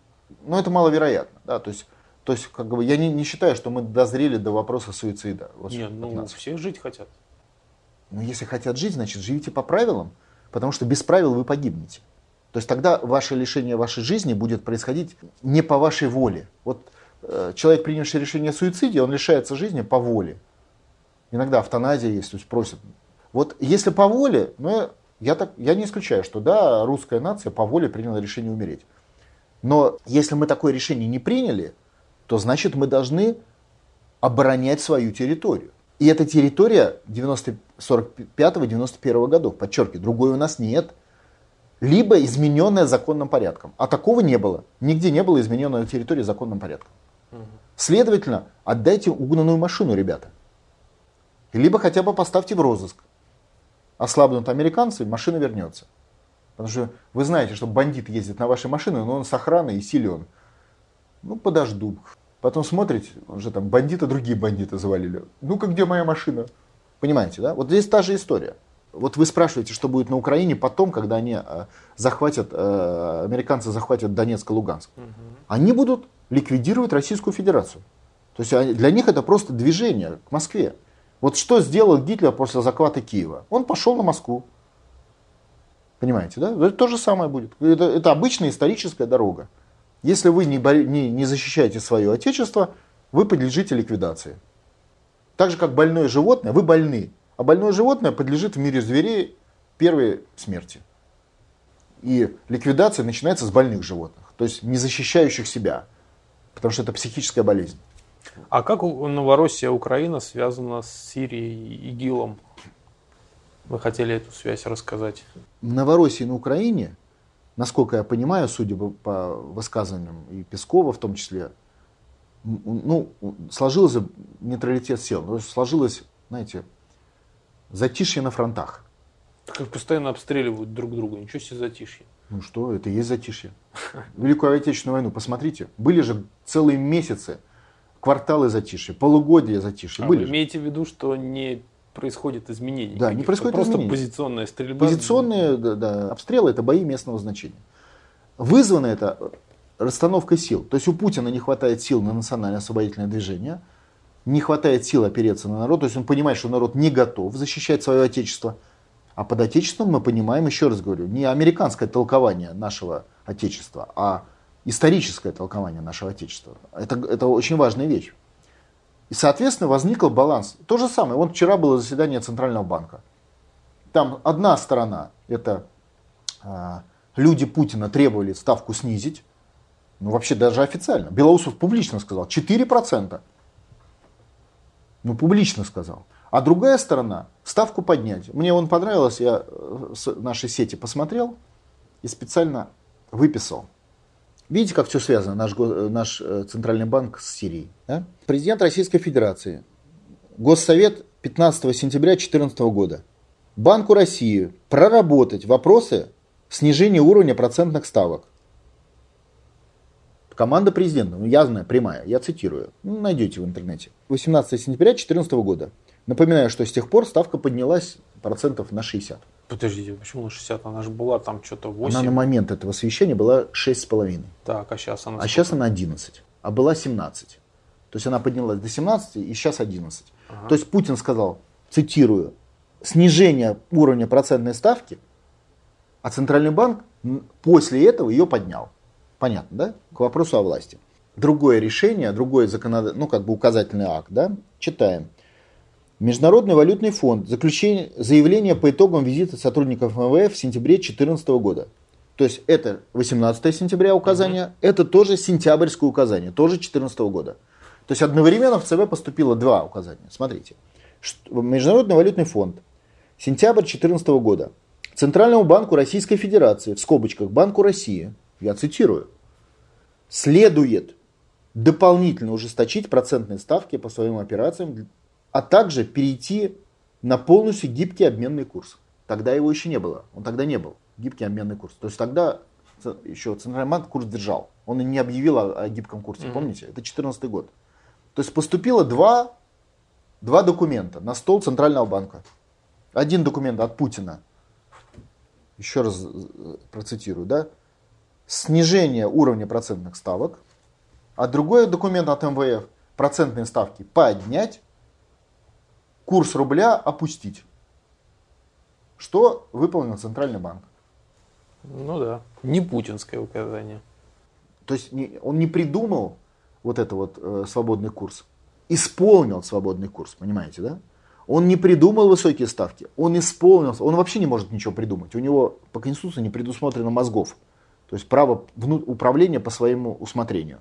У него по Конституции только функция исполнения. Но эта функция исполнения выстроена на МВФ, а не на Путина. Вот как конкретный пример. И эта борьба, она продолжается. И вот последняя борьба была вчера, где путинские люди, естественно, которые опираются на его указания и публично об этом говорят, Белоусов говорит, снижайте ставку. Белоусов говорит, 4%. Ну, то есть Путин сказал снижайте, а Белоусов уже озвучил до какого. Ну, ясно, что это решение Путина о, о цифрах. А МВФ говорит, ставку поднимайте. И для этого там работает Оливер Вуман внутри Центрального банка, который отслеживает, вот как Белоусов, от Путина, так Оливер Вуман, американские граждане от э, МВФ и от Соединенных Штатов Америки. Они сидят все практически в одном помещении, ну, в одном месте. И, и одни отслеживают волю Путина, другие отслеживают волю МВФ. И вчера это столкновение, это паритет сил, то есть бои местного значения. В результате боев местного значения ставка не снизилась, как требовал Путин, и не повысилась, как требовал МВФ. Понятно, да? Но в целом это проигрыш, потому что удавка на экономике затянута, удавка на гражданах России затянута, и нас ожидает только... О чем, кстати, мне понравилась речь Эльвиры Сахибзадовны Набиулиной, которая открыто говорит, по нашим расчетам, минимум до 2018 года будет каждый день хуже, хуже и хуже. А там, может быть, будет лучше чуть-чуть, а может нет. Потому что очень далеко. Никто ничего не скрывает. То есть, само по себе факт нейтралитета сил на площадке ЦБ означает поражение Путина, понимаете, да? Само по себе. Потому что в этом вопросе мы отступаем. На вопросе, теперь вопрос Донбасса. Паритет сил и баланс сил на Донбассе в целом тоже означает как бы тактическое поражение, но стратегический нейтралитет. То есть стратегически мы, испытывая баланс сил, то есть не побеждая и не проигрывая на Донбассе, мы как бы стратегически, ну скажем так, продолжаем держать удар, и может быть через полгода, через год что-то произойдет в Европе и снизится давление на Россию, и тогда это развяжет нам руки для наступления. Потому что мы говорим не да, не нет, и мы не запускаем проект так называемый 91 -го года, то есть проект освобождения всей Украины. Но в целом это, конечно, то, что война продлилась, там, Великая Отечественная, 4 года, а не, не 3, это же плохо. Да. Ну, конечно, плохо. Это новые города потери, это новые потери людей и так далее. Но вот это специфика, да, вот мы находимся сейчас в состоянии формального боев местного значения, нейтрали... расстановки одинаковых сил, но, но реально это наши огромные, конечно, потери. То есть мы ничего от этого не выиграем, только проигрываем. И теперь ИГИЛ. И поэтому Путин пытается за пределами зоны, которую он не может пробить, то есть, то есть враги здесь сильны, здесь сильны. Вот блокада Ленинграда. Она же была много лет. А почему? Потому что не было сил от нее освободиться, правильно? Но при этом в период блокады Ленинграда удалось решить проблему защиты обороны Москвы, отбили врага, а, Сталинградской битвы, это же все было в период блокады. Курской битвы, это все было в период блокады и других битв. То есть там не получалось, получается в другом месте. В России нигде не получается, потому что народ не готов защищать свое отечество, я честно говорю. Я это говорю предметно, потому что мы видим, что граждане России не сформировали свою позицию по национально-освободительному движению. То есть они не определились, что Россия должна быть освобождена. А это, раз они это не определились, значит они не готовы никаким шагам по освободительному процессу, который запускает Путин. Это тот, та история, которую он говорил, когда в фильме «Крым. Путь домой». Да? Я не включился, пока не понял, что народ хочет. Народ не хочет, значит я не включусь. Это понятно, потому что это глупо. Здесь сегодня та же история. Народ не готов. Он еще не испытал страдания, которые включили его мозги, понимаете? Со- соответственно, мы надеемся, что этот перелом в сознании произойдет. И когда он произойдет, начнется фаза наступления. Если он не произойдет, фазы наступления не будет, будут оборонительные бои. И в Центральном банке, и на Донбассе, и в, в, в той же Армении. Это же они везде, по всему фронту идут. И в Таджикистане, и везде. Это все форма оборонительных. Враг наступает, мы его отбиваем, но не наступаем. Вот, вот такая логика. В Таджикистане вы имеете в виду вот эту попытку государственного переворота Конечно. да, бывшего замминистра? в Армении, естественно, везде. То есть это тоже чисто американская история. Естественно, конечно. Это все кольцо врагов. Это вот та история, как Крымская война, а английская эскадра во Владивостоке, в Архангельске, в Балтийском море. То же самое. Все как всегда. Мир, он, ну это как, мир это, иногда говорю, железная дорога. Это просто... Не свернешь, да? Не свернешь. Ты едешь либо туда, либо обратно. Обратно отступаешь, туда наступаешь. И это правда. Туда вы наступ... мы наступаем, обратно отступаем. Вправо-влево ничего нет. И это азбука. Э, вообще геополитика это потрясающая простая наука. Просто потрясающая. Но математика в миллион раз сложнее. То есть геополитику выучить ее законы, но вообще их не учат. Это это биос, да, то есть они, э, э, младенец с ними рождается. Потому что он уже родившись понимает, что, что сиська хорошо мамы, а ремень плохо. Вот, вот он рождается с этим. Так и здесь. То есть то, что нам так за, за, пять- за 25 лет так дебилизировали население, профессиональные пропагандисты, это, конечно, уже такой фактор очень качественной работы со стороны оккупантов. Все очень просто. Это все вскрыть это очень легко. Чтобы быть понимающим человеком в геополитике, никаких институтов вообще кончать не надо. Можно даже не уметь читать и писать. Даже лучше не уметь читать и писать. Мозги чище будут. Чище, не нагруженной всякой чушью. Да. Это просто надо видеть, посмотреть на мир животных и, и понять, что эти правила, вот как бы они везде. Только человек их еще накрутил на них всякую, значит, всякую чушь надстроечную. А суть она такая же, как с, с котом или с мышкой или с собачкой. Все одинаково. Поэтому все тут просто. Не получается здесь, 41 год. Поэтому десант там. Вот условно говоря, налет на Берлин советской авиации в период битвы под Москвой. Ну да.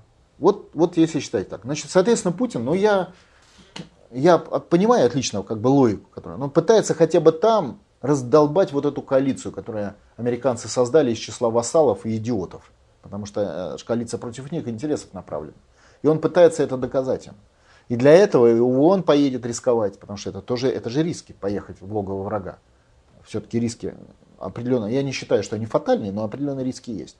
Технология вот такая. Он готов помочь Асаду уничтожить этот полтинник, в принципе, слабый в военном отношении. Просто уничтожить его. И тем самым проткнуть вот этот огромный пузырь мифов, на которых американцы строят часть своей власти по отношению к европейским вассалам. Ну хорошо, американцы это тоже прекрасно понимают. И Поэтому они противо- сопротивляются как могут. Да, противодействие будет что, внутри страны нашей, Да, да? да, да. Но мы исходим из того, что внутри страны у них уже все находится на максимуме. То есть рычаг передвинут на максимум. Сильнее внутри страны они пятую колонну не включат. Пока. Пока не произошел второй этап э, обнищания населения, когда Мгм. возникают риски. Но пока они сильнее пятую колонну не включат. Следовательно, мы тут как бы не теряем. Итак, враг уже полностью обнажился. Они что могут еще сделать? Они могут э, ужесточить э, политику санкционную, да, отключить от SWIFT. Но это, я считаю, пойдет только на пользу. Потому что это очень сильно ударит социально, причем одномоментно. Но зато это пойдет на пользу в том плане, что быстрее произойдет пробуждение людей. А почему это ударит социально? SWIFT это же международная система расчетов. А у нас, а вы в курсе, что вы для того, чтобы построить дом, расчеты проводите через американцев? А у нас же сейчас эти центры перене- перенесены в Россию, нет? Или там все равно идет Вся больше? система расчетов идет через американцев. Ага. Все ваши банки, но нет, ну если вы в магазине за наличку покупаете, это ваше. Мгм. Поэтому ЦБ наличку и держит, не пускает ее развития. Всего, всего 15 триллионов. А э, расчеты в экономике, ну, они все идут через американцев, основные. Перекрытие SWIFT означает просто отключить воду и топ, а, воду и электричество в вашем доме. То есть у вас дома вас взяли отключили воду и электричество путем перерезки проводов. Котельная ваша, дом ваш, а электричества нет и воды. Потому что все провода перерезаны, они в руках американцев, понимаете, да, внешней системы. Ну там мы свои провода натянем. Да, Вот это и пытается Путин сделать, так и попробуйте натянуть. Вот мы с вами многократно это обсуждали. Вот помните, вот, допустим, закон о национальной платежной системе. Мгм. Вот у всех в руках есть вот эти карточки. Банк. Банковские обычные? Да, да, я вам сейчас даже по- покажу свою зарплатную. Зарплатная карточка, да? Обычная Мгм. зарплатная карточка. И у всех они в руках есть. Ну или где-то там. На них зарплаты. Вот таких 100 миллионов штук. Ну, у вас виза, да, я смотрю? Ну, естественно, да. Сто- Это зарплатная карточка депутата. Американская система. Естественно, Виза, да. депутата. Это, Российский государственный это не я эту карточку придумал, это мне туда начисляют зарплату. 100 миллионов карточек таких в стране. 100 миллионов. То есть это не шутка. И, и все расчеты проходят под контролем или через Соединенные Штаты Америки. И в том числе и мои, и всех депутатов, и всех, и чинов, и министров, и каждого человека. Понимал ли это Путин, когда готовился к сегодняшнему обострению? Ну, конечно, понимал. Именно поэтому он лично, еще будучи председателем правительства, внес закон в национальной платежной системе, где прописал главу о национальной платежной карте. Лично внес. То есть за его подписью Владимира Владимировича Путина был внесен проект закона. Он поступил в Государственную Думу. Это было года лет пять назад. то есть заранее. В Государственной Думе тогда как раз Wikileaks гремел. Wikileaks опубликовал переписку Госдепартамента с посольством США в Москве, где посол США написал, что вот Путин внес такой закон в государственную, вносит такой-то закон, готовит его еще, тогда еще его готовили по линии правительства внутри, в недрах правительства, а Путин возглавлял правительство тогда. И э, американцы против этого закона, посол написал, почему, там, что они не смогут контролировать, потеряют деньги и так далее. И просил Госдепартамент разрешить этот закон в России не принимать. А он уже внесен Путиным в Думу. Дальше поступило указание Госдепартамента в Государственную Думу Российской Федерации, где из закона Путина изъяли главу о, плате... Э, о национальных платежных картах и эту главу выкинули в мусорное ведро, и закон, естественно, без, этой, без этих карт был принят, естественно, и у него убрали самые главные элементы этого закона, то есть как бы стал пустышкой. И все.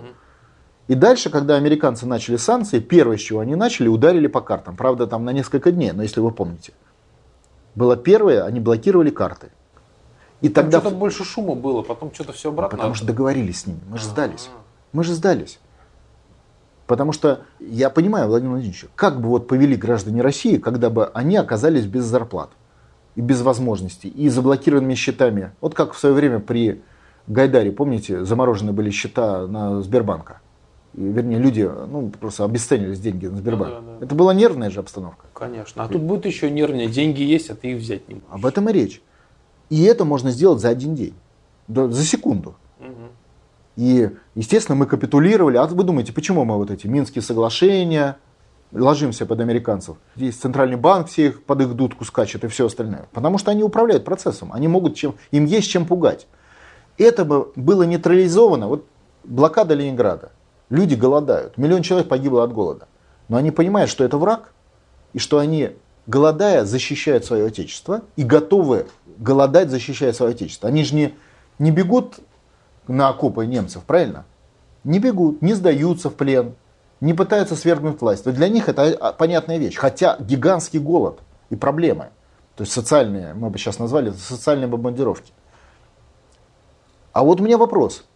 А в России, если завтра произойдет резкое обнищание населения, ну, допустим, отключат вот эти карточки, начнется голод и все остальное, потому что это же все дезорганизует систему торговли. Угу. Вы же в магазин же у вас никто не повезет товар бесплатно. А если у вас нет расчетов, то у вас товар не повезут. Угу. Товарные запасы у вас в магазине на, ну, максимум там, на неделю. Все. То есть это не просто -то лишение вас доступа к деньгам. А это вы пришли в магазин в крупном городе, а там ничего нет. И как это? Это все же будет. То есть готово ли население терпеть? Где-то даже гибнуть из-за этого. Вон на, на Донбассе несколько сот человек погибли от голода. Как? Это факт. Вот если люди не понимают, что Отечество в, в, в оккупации, если они живут в иллюзиях вранья, совершенно не, не, если они сейчас это не понимают, то с какой стати они будут это понимать, когда им отключат свет, газ, карточки и, и магазины? Ой, им еще объяснят, что это воровская шайка Путина тырит ваши деньги. Я про вот. это же. Отсюда и вопрос. То есть готовы ли мы к обострению ситуации с учетом неготовности российского населения чисто с точки зрения знаний, информации? То есть люди просто, может они и готовы были бы, все-таки они сыновья своих отцов, дедов, которые готовы были всегда, понимаете, да? Но они даже не знают эту информацию. Вот меня бесит, когда люди не идут в национально-освободительную борьбу, я честно вам скажу. Потому что я считаю, что это полный дебилизм, что они туда не идут, не к Федору, а в борьбу. То есть они не понимают, где они живут, они находятся в системе вранья. Важный фактор, который приходится учитывать Владимиру Владимировичу Путину. То есть он понимает, что население не готово к серьезным испытаниям, вызванным сопротивлением России Соединенным Штатам Америки. Потому что если бы оно было готово, оно бы знало. А опросы показывают, что оно не знает правды. А значит, оно не готово. Оно живет в установке вранья, иллюзий. Понимаете? Почему мы и говорим, хотя бы заявление подпишите о том, что вы хотите жить в суверенной стране. Хотя бы.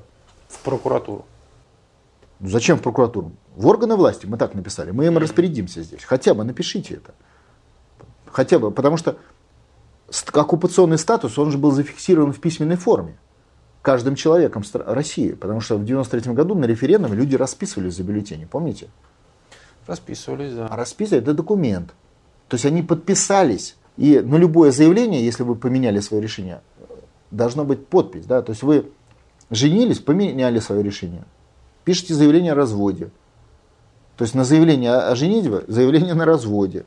На заявление о покупке машины письменное, заявление о продаже машины, понимаете? Угу. Поэтому, заявив о статусе колониальной страны, они должны хотя бы подписаться, проявить позицию такого же уровня по отмене этого решения и принятию другого решения. Но это же азбука. Они этого не делают, значит, они не готовы. А уж тем более они не готовы жить, рисковать. Будут. И они все, во всем обвинят Путина и кого угодно. Как вот эта история с московскими областными пенсионерами. Когда говорят, да, это же, это же не американцы нам, нам право лишили на проезд в Москве, это же Путин, наверное, там, или кто-то другой. Вот это вот так вот и работает. То есть это глупость. И эту глупость надо преодолеть, то есть ее надо э, осмыслить. То есть надо осознать взаимосвязь явлений. И тогда у тебя получится. Между прочим, это не, не только вопрос осознания как бы порядочности выбора, да, это, это чисто даже материальный вопрос. Вот Центральный банк, мы же не случайно говорили об этом, за два года, выполняя команду МВФ, я ее зачитал, кинул рубль, а в Конституции записано, это, кстати, антиконституционное указание было МВФ, против Российской Конституции, все равно Центральный банк его выполнил. А в Конституции записано, что валютные резервы существуют только для поддержания курса рубля. Все. Так прямо там и написано. Объем валютных резервов на 2014 год, когда были эти указания, был 550 миллиардов. Мы об этом говорили в свое время. Сегодня, со, со слов Белоусова, резервы ЦБ, потому что на счетах 300, но из них э, половина резервы правительства. А ЦБ управляет только своими резервами. Так вот, было 550 миллиардов резервы ЦБ, валютные. А правительственные резервы – это резервы бюджета, это другой хозяин у этих денег. Было 550, а осталось 150. Угу. То есть разница 400. Но что такое поддержание курса рубля? Это выкуп рублей избыточных на бирже. То есть это покупка одного товара на другой товар. То есть рублей на, руб... на доллары, правильно? Угу. То есть мы знаем точно, сколько потрачено денег на покупку рублей, чтобы поддержать курс. Потрачено 28 миллиардов долларов. А исчезло 400. 550 стало 150. То есть исчезло 370 миллиардов. 370 миллиардов для каждого гражданина России, для младенца, для каждого это 4 тысячи долларов, а для человека работающего, ну, понятно, что младенцы не зарабатывают, это где-то порядка 10-12 э, тысяч долларов. То есть это решение ЦБ, выполняющее указание МВФ, каждого гражданина России лишило там, порядка, ну, работоспособного, порядка 10 тысяч долларов. Ну, хоть 10 тысяч долларов достаточное, я уже не знаю, как сказать, основание, чтобы заявление написать, что нам это не нравится. Ну, достаточно или нет? Блин, даже это не срабатывает. Ну как тут, что тут сделаешь? Ну даже это. Вот людей из, прямо у них воруют на их глазах. Потому что рубль это у каждого в кармане. Начинаются процессы. Пенсионеров там, запрещают ездить. Людей сокращаются зарплаты. Сокращаются. А все официально. Вот, э, на правительстве обсуждается вопрос секвестров бюджета уже третий за год. Это же все складывается на зарплатах. Все это сокращается. Нет, все, хоть, хоть кол на голове чеши. Нет, не буду писать заявление о свободе своего отечества. Нравится, хочу остаться рабом. Как я решил в 93 году. Ну что тут сделаешь? Я не знаю. Вы сказали, что закон Путина, Путин внес закон, а посол американский сказал, что его там как-то надо вырезать. Да. Все это вырезали, партии проголосовали, да? да. То есть э, получается, ну и вы это неоднократно говорили, что а, американцы рулят Думой и всеми партиями. Но Дума это одно, это Единая Россия и плюс еще там ЛДПР, там Справедливая Россия. А вот у нас сейчас очень много всяких мелких партий таких зарегистрировано, когда снизили эту планку-то. Угу. А с ними чего? Они все тоже честные сами по себе или там на каждую партию есть хозяин определенный? У нас система власти устроена на оккупированной территории. Как она работает? Мы ранее уже обсуждали эти механизмы. То есть идет общая команда МВФ. Это, кстати, вот мы до этого обсуждали по закону национальной платежной системы и карточки. Это просто как пример. Просто это Wikileaks показал, как работает технология принятия законов. Она в отношении всех так законов. То есть тысячи законов принимаются по этой схеме или не принимаются, или корректируются. То есть просто Wikileaks скрыл один механизм. Мало того, этот закон даже, чем для нас вот, важен этот пример, что Wikileaks скрыл этот механизм до принятия закона в Думе. И в Думе когда этот закон принимали, вычеркивая волю Путина из закона, вычеркивая, знали, что это делают по команде США. Об этом было сказано с трибуны, потому что иногда депутаты говорят, что мы не знали, да, так бывает. А об этом было сказано вот одним из там, депутатом Богоряком, за что его потом из Думы выгнали. С трибуны было сказано во время принятия закона. Он говорит, вы сейчас голосуете за закон по приказе США. Вы осознаете, что вы это делаете сознательно, да, исполняя внешнее американское указание. И депутаты проголосовали, осознавая, это важно. То есть это абсолютно сознательная позиция депутатов Государственной Думы голосовать за законы, разработанные оккупантом. Здесь было четко сказано с трибуны в момент принятия закона. Но так законы все устроены. То есть все законы американские. Это не один какой-то. И именно в этом их и сила. То есть они эту силу, тогда они еще с нами не воевали. И подготавливали свою позицию. А сила их в том, что они всю систему вот так контролируют. Вы думаете, почему там тот же Центральный банк скачет под их дудку? Потому что там такая же ситуация в Госдуме. То есть депутаты Госдумы ничем не отличаются от чиновников Центрального банка. То есть и депутаты Госдумы выполняют приказы Соединенных Штатов Америки на примере этого закона. Мы видели, как этот шестеренки работают. И в Центральном банке также шестеренки работают, и в правительственных министерствах, ведомствах также шестеренки работают. Это шестеренки в целом установлены Конституцией. То есть это конституционная, конституционный механизм, защищенный всей законодательством, правоохранительной системой, тюрьмами, э, репрессивным аппаратом. Все обеспечивает работу этой системы. И против системы никто не пойдет. Потому что пойти против системы значит попасть в тюрьму. Ну, это же понятно. Поэтому Центральный банк, мы, когда ругаем Центральный банк, мы понимаем, что там тоже есть раскол, там есть путинские силы, и Белоусов там их представляет. Там есть э, коллаборационисты, и возглавляет их там Симоновский, и, соответственно, его э, мощная такая интеллектуальная команда в лице граждан США из Оливер Вуман идет борьба, только она идет на подковерном уровне, потому что публично нельзя говорить.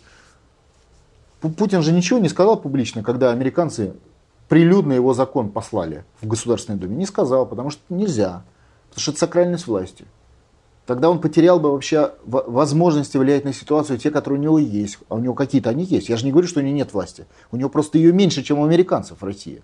Но определенно, особенно а, учитывая его личный авторитет, я бы сказал, что у него власти в 10 раз больше, чем ему положено, как английской должности с названием президент. Сравните с президентом, допустим, Германии или с президентом Греции. Ну, сравните. Ну, или с президентом Италии. Все-таки по, по размеру. Должность одинакова, конструкция одинакова власти. Юридическая правовая система-то одинакова. Какая разница, какая страна? Конструкция такая же. Она так и работает. И ее привезли такой, с английским словом, такую и привезли. То есть не Путин выбирал эту должность. Это он когда пришел на этой должности, она уже была сформирована американцами под себя. Пример с этим законом, он очень в каком смысле хороший. Являются ли в Думе э, депутаты-патриоты? Я уверен, что больше половины патриоты.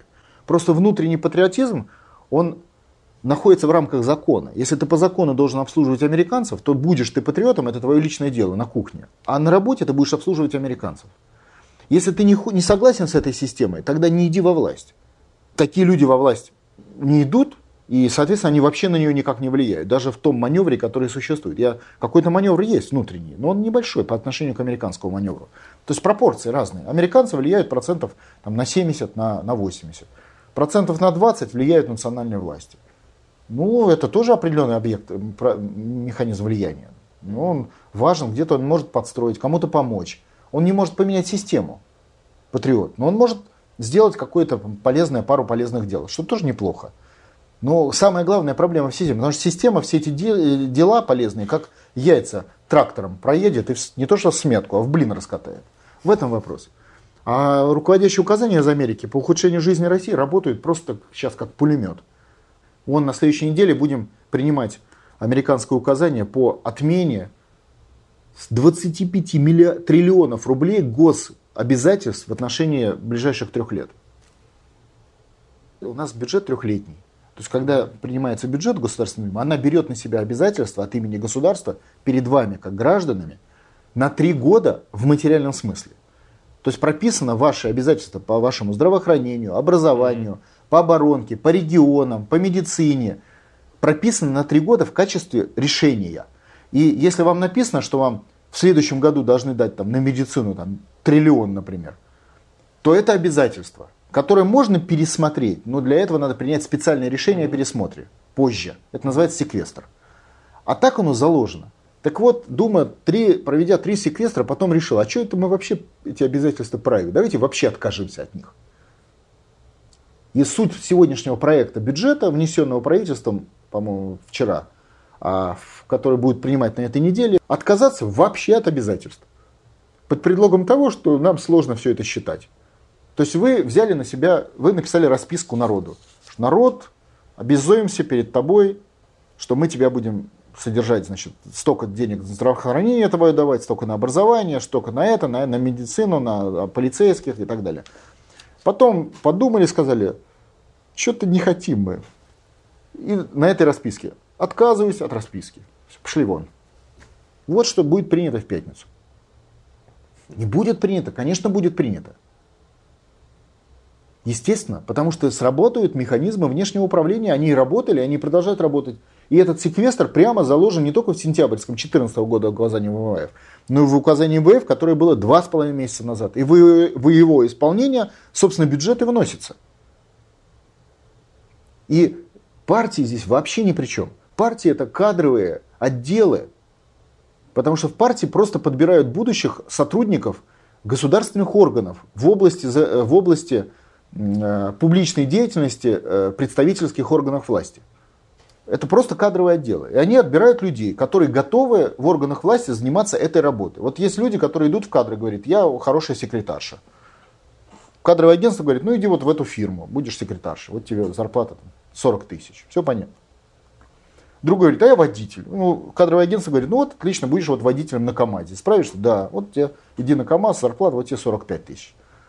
Третий говорит, а я вот военный. Ну все, отлично, вот иди в военное училище, потом закончишь вот Это кадровое агентство. А здесь представительские органы власти. Какая твоя работа? Моя работа будет, твоя работа будет красиво говорить, проводить избирательные кампании, то есть иметь навыки менеджера по э, медийным процессам, рекламщиком быть хорошим, потому что надо размещать в рекламном пространстве. Э, вот твоя работа. А законы мне надо писать? Нет, такой задачи нету. Если ты умеешь писать законы, умею, тогда ты нам не подходишь. Потому что если ты будешь писать законы, в Государственной Думе, ты будешь мешать системе. То есть американцы, законы у нас пишут американцы по Конституции. Они эти законы будут сюда слать, а ты будешь эти законы, не дай бог, читать, еще и какие-то поправки писать, ты будешь им мешать. Ну, представляете, каждую поправку надо отклонить, это же время, три минуты в Госдуме, понимаете, да? Это мешает процессу. Если ты грамотный специалист по написанию законов, ты будешь волей или неволей, ты будешь заниматься саботажнической деятельностью по отношению к внешнему управлению страной. Потому что твоя поправка три минуты рассматривать, твой закон полчаса рассматривать. Ты не нужен такой. Вон Федоров вносит закон, Дума его обсуждает целый час. За этот час можно принять пять американских законов, понимаете? И пойти домой. И пойти домой. А тут мешают. В этом проблема. Мало того, мне он понравилось уже Вчера смотрю, уже в Думе начались предложения, давайте поменяем регламент, вообще не будем у депутатов законы принимать, потому что мы уже додоели. Я себе официально, официально, посчитайте. Давайте в Думе поменяем регламент, предлагают, потому что надоели депутаты со своими законами, мешают. Мешают управлять страной по линии Вашингтона. Я официально говорю, вот уже публично это сказано, будет рассматриваться.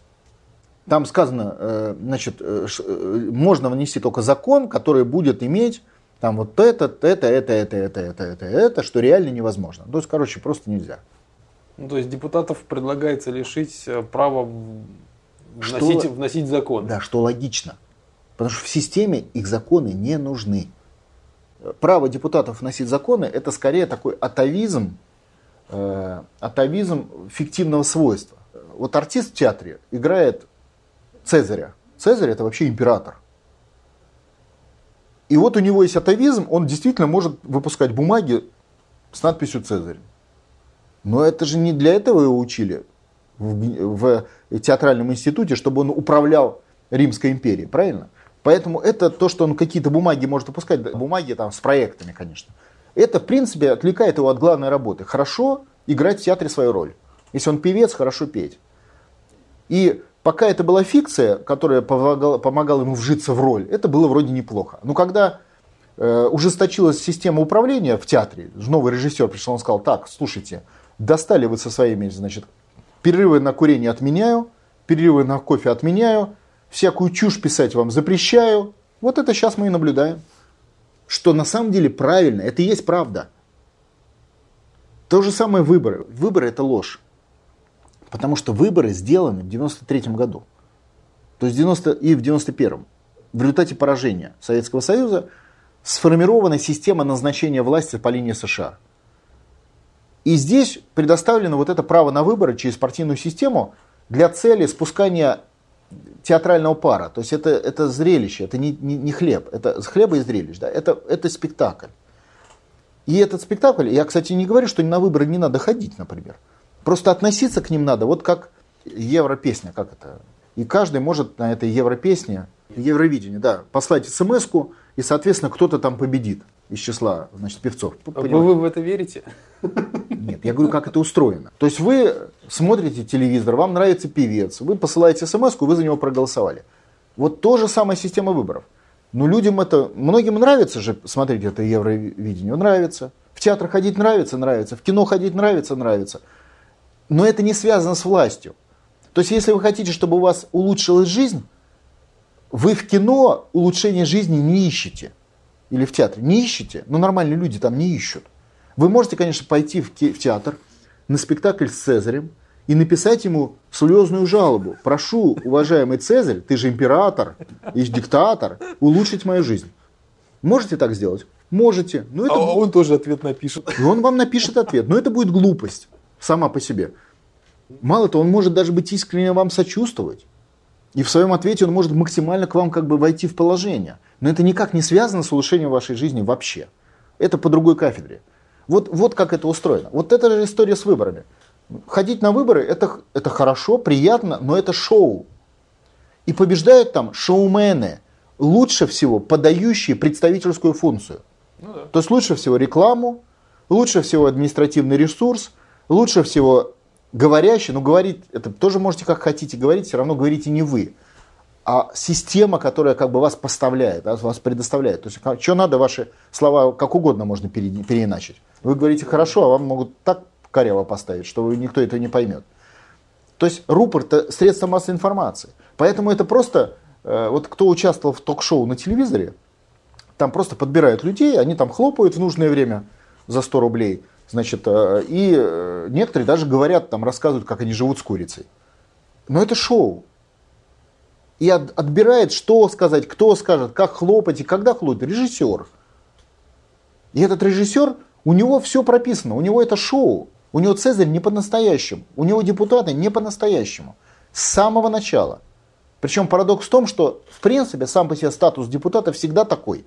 Это ложь даже не англосаксонского типа, это ложь в принципе технологии представительской демократии, которая появилась с момента первой Государственной Думы, введенной российским царем по требованию иностранных организаций, а не просто так. Вы думаете, что царь-то вдруг решил так вот? Ограничить свои полномочия. Ограничить свои полномочия. И придумал эту историю. А англичане продвинули этот вопрос. То есть изначально они понимали, что это вот такая а, отвлекалого липового свойства. Ну, само по себе. То есть советский парламент, Верховный Совет, был такой же. Только честнее. Знаете почему? Потому что в отличие от сегодняшнего парламента, я смотрю, депутаты говорят, мы решили, мы там то решение приняли, мы такой закон. Советские парламентарии открыто говорили, мы приняли решение в исполнении решения ЦК КПСС и Политбюро. Ну, как бы честно. Понимаете? То есть там честности было больше на порядок. Да, они говорили, мы выполняем решение, мы просто чиновники, которые, которым повезло, мы вот я из доярки, я из колхозника, меня избрали в Верховный Совет Советского Союза по квоте доярок, по квоте столеваров, помните, как было? По квоте, значит, ну я понимаю, да, вот я именно представитель народа, и как мне скажет партия ЦК КПСС, я так и голосую. Я честно об этом говорю. И я на выборах обязуюсь говорить. А депутаты же на выборах не обязуются. Они же врут. Они же не говорят, что я честно буду выполнять приказы Соединенных Штатов Америки. Вы слышали хоть одного депутата, который бы на выборы вышел и сказал, я честно буду выполнять приказы США. До последней края капли крови служить Вашингтонскому начальству. Вы такое слышали? Нет, конечно. И это знают все. Технология-то работает оттуда. Я вот на примере этого закона, да, просто вскрылась. То есть это вранье. Вот сегодняшняя система, как только мы начали врать в 91 году, вся иерархия вранья выстроилась. От начала и до конца. Все врут с утра до вечера. Ясно, что в этой обстановке тотального вранья невозможно наладить нормальные что-то процессы. То есть пока американцы соглашались, чтобы мы тут что-то тут шевелились, они управляли нами как хотели, ну, скажем так, не, сильно во вред. Ну, так, откровенно будем говорить. Разрешали зарплаты поднять вот за последние 15 лет, и то сделать, и это сделать. Как только они объявили нас своими врагами, все, вся система пошла на ликвидацию. Сегодня ты не просто врун, ты сегодня участник ликвидации страны. Это другая история. И, конечно, они доведут до ликвидации. Вот этого мальчонку 25-летнего, который не, не осознает, кто он, где он, в каком мире, конечно, они его приведут на смерть. Это же понятно. Если этот мальчонка не, не осознает, что он не мальчонка, а ему вообще-то он древнейший дед, полутора тысячелетний дед, выигравший просто сотни войн с этими самыми, которые сейчас его тащат его на этот убой и с англичанами, и с французами, и с немцами, и всех, кто на него нападал, всех этот дед мочил. И вот сейчас его убедили, что он мальчонка, и поэтому он готов помереть. Ну что это такое? Но вы говорите про парламентские партии, а сейчас же много не парламентских, причем таких Значит, смотрите, давайте так. Эти непарламентские партии, это так называемая партийная реформа. Обращаю ваше внимание, партийная реформа была запущена после Болотной площади. Угу. Что такое Болотная площадь? Болотная площадь это Вообще американцы рассчитывали Путина скинуть после второго срока. Первый срок они считали, что он нормальный. Второй срок они его возненавидели. Запретили ему идти на третий срок, потому что не проблема была там подправить в законах и идти на третий срок. Это не вопрос. И он пошел им, выполнил вот эту их позицию, потому что не мог не выполнить, потому что система была под их контролем, как и сейчас. То есть можно было отключить и свифты, и карточки, и управление, и все, что хотите. Это же понятно было. То есть риски были гигантские, народ и тогда не был готов, как и сейчас. Сейчас мы хотя бы открыто об этом говорим. То есть, а тогда даже открытого не было постановки вопроса о том, что Россия в оккупации. Поэтому они его тогда отжали, после чего они не планировали, что он вернется на выборы. У них такой задачи не было. По их плану они даже устроили реформу Конституции, продлили срок президента – с 4 до 6. С 4 до 6. Обратите внимание, ни одна либеральная газетенка не квакнула против. Да, я так удивился. Потому что это их решение. Это решение Соединенных Штатов Америки. И они приняли это решение не для Путина, которому они не доверяли. Они это решение приняли для своего переходного президента, который должен был, как Горбачев, уже ликвидировать... То есть они шли просто по пути Советского Союза. Ликвидация СССР. Их человек должен был ликвидировать Российскую Федерацию. Для этого он должен был, был получить большое время на полномочия, потому что за 4 года они понимали, он не успеет, а уже будет все понятно, потому что люди уже могут понять там, через 2-3 года, что их ведут к ликвидации. Они же тогда все это планировали, санкции и все остальное. И если бы у президента, их президента, было бы не 6 лет, а 4 года, он мог бы не успеть и потом бы был бы уже народный бунт, и вместо него избрали бы патриота, ну, например, Путина, понимаете, да? И они это все просчитали у себя там в Госдепартаменте и решили, что надо увеличить срок. Дали команду, здесь увеличили срок президента, они вели своего человека. Здесь Путин их просто, это называется военная хитрость, однодул. Они были уверены, что он не пойдет. Я общался с, с командой очень высокопоставленных людей, все были уверены, что, что не будет такого. А в крайнем случае будет Путин-Медведев, а у них будет конфликт, и американцы на этом конфликте сыграют со своими силами. В крайнем случае. Вы имеете в виду, что и Медведев, и Путин пошли бы на выборы? Да, да, да. Это в крайнем случае. А Медведев не пошел? Медведев не пошел. Поступил как просто порядочный человек, насколько я понимаю. Неожиданно для американцев. Просто реально. Даже неожиданно для своего окружения, я вам секрет скажу. Угу. Не пошел. Ну, у него окружение такое, надо сказать, совсем. Какое дали, такое и есть. Ну да. Не пошел. В результате как бы освободилась дорога для Путина, и он пошел, но американцы на это не рассчитывали, естественно, у них возникло возмущение. Это возмущение выразилось в том, что они дали команду Навальному, Болотной, всей своей компании устроили Болотную площадь. Планировалось, что после Болотной площади будет капитуляция Путина, потому что Болотную площадь должны были поддержать, как в истории с Януковичем, окружение, которое за 4 года уже от Путина достаточно оторвалось, и олигархи. И генералы должны были продаться. Вот что планировалось. А, то есть Майдан такой. Да, получался. у нас. И, в принципе, на площади они набрали там 1100 человек уже, то есть они шли к этому делу быстро. А вы не забывайте, у них коэффициент как с ИГИЛом, 20. Если они набрали 100 тысяч, они могут представить, что это 2 миллиона. У них так это устроено. Система информационного распространения. Не, ну болотную тогда раскручивали, будь здоров. Об этом и речь. Не сложилось. То есть по каким-то чудом у них не получилось. Но в процессе борьбы с их вторжением, а это было откровенное вторжение, атака. То есть если мы говорим о войне современного типа, считайте, что это блицкрик, танковый блицкрик был. Так вот, не получилось, то есть захлебнулось это вторжение. Но в рамках борьбы с этим вторжением были сделаны некоторые кадровые изменения тех, кто это организовал. Вы это там заметили. То есть было внутренние чистки произведены Путиным частично, как он смог это сделать. Это раз. Второе. Было как бы, пошли как бы не на уступки, да, то есть как бы отступили, как и Янукович сделал. Он же тоже шел на уступки интервентам. То есть договорились о выборах губернаторов.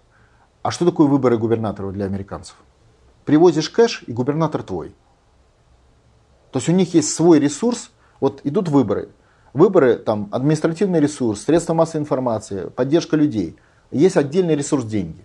И у них этих денег они печатают сколько хочешь. Поэтому выборы – это их технология. Они на этой технологии имеют заведомые сразу возможности, дополнительные козыря. И поэтому они везде их проталкивают. Поэтому возникли выборы губернаторов. А это дополнительный фактор нестабильности. Даже не потому, что, что получилась победа, а потому что они обязаны отчитаться перед американским посольством. А американском посольстве, ну ладно, поумнее сидят люди, а в Госдепартаменте сидят дуболомы. И они говорят, вы, мы от России требуем бунтов против Путина. Им тут объясняют этот от ТЭФТа, тут бунт у нас еще не готов, у нас такая специфика, Путин сильно задавил. А там в Америке, нам плевать, с Асада даем, Каддафи даем, того даем, и у вас там, чтобы быстро завтра были. Поэтому что-то будет обязательно, даже как бы бессмысленно, но будет обязательно. Для отчетности. Для отчетности, конечно. То есть не получилось скинуть Путина и запустить фигуру ликвидатора, тогда хотя бы давайте мы проведем реформы для того, чтобы подготовить вторую волну наступления на Россию, понимаете, да? Угу. И в рамках второй волны выборы губернаторов, вот эта система выборов – и так называемая партийная реформа. В чем партийная реформа? Появление 70 партий. То есть снизили барьеры по партиям. Для чего? Вся эта шушера, она, она имеет любое количество денег. Но эти деньги нуждаются в инструментах. Инструменты, я имею в виду пятая колонна, это партийная система в политике. То есть вот как для того, чтобы вы могли заниматься бизнесом, не знаю, нефтью торговать, вам надо иметь акционерное общество, которое будет на бирже торговать нефтью. Понимаете? Да? У вас может быть сколько угодно нефти, но если у вас нет акционерного общества, вы на этой нефти не заработаете. Нужно создавать это общество. Создаете общество, значит вам нужно офис, бухгалтерия и все остальное. Хотя для нефти это, в общем-то, не нужно ничего. Но вам для денег нужно. Тут то же самое. Если вы участвуете в политических процессах, вам нужны на шахматной доске фигуры юридического характера. Эти фигуры могут быть наполнены властью и сильные, могут быть слабые, но они должны быть. Это уже второй вопрос. Оболочки. Вот эти оболочки это и есть партия. И под эти партии американцы, собственно говоря, и запустили в Россию партийную реформу. Для чего? Для того, чтобы своим там, 5-10 партиям, а денег у них они могут и все 100 партий создать, дать вот эти права, которые в определенных обстоятельствах, эта оболочка будет наполнена деньгами, наполнена административным ресурсом национал-предателей во власти, в том числе и в бизнесе, то есть не просто деньгами, а еще раскручено частью поддержки, и как таран уже пробьет Путина и ликвидирует российское государство. И никто особо не стеснялся. Мало того, некоторые из них, тот же Парнас, они довели до второй стадии. Вторая стадия – это участие в выборах без сбора подписей. Потому что опыт показывает, когда борются с, с оккупантами, они же на подлецов опираются. А подлецы, когда занимаются какой-то работой, что делают? Воруют. Поэтому собрать подписи для американцев по России это нереальная задача, нормальная. Просто нереально. У них нету нормальных людей. То есть вот честный человек, он порядочный, он не будет делать. А кто пойдет в услужение этим амери... э, оккупантам? Конечно, нечестный. А что делает нечестный? Сразу ворует и подделывает подписи. И мы это видим по Новосибирску, в Рязани и так далее. Вот где вот Парнас шел. Везде воруют и все. Ничего не сделаешь. Такой специфика работает таким континентом. Не получается. Даже бедный посол этот в мыле летает по всей стране, лично организовывает, лично деньги выдает, чтобы меньше было цепочки воровства. Потому что он не понимает, где воруют.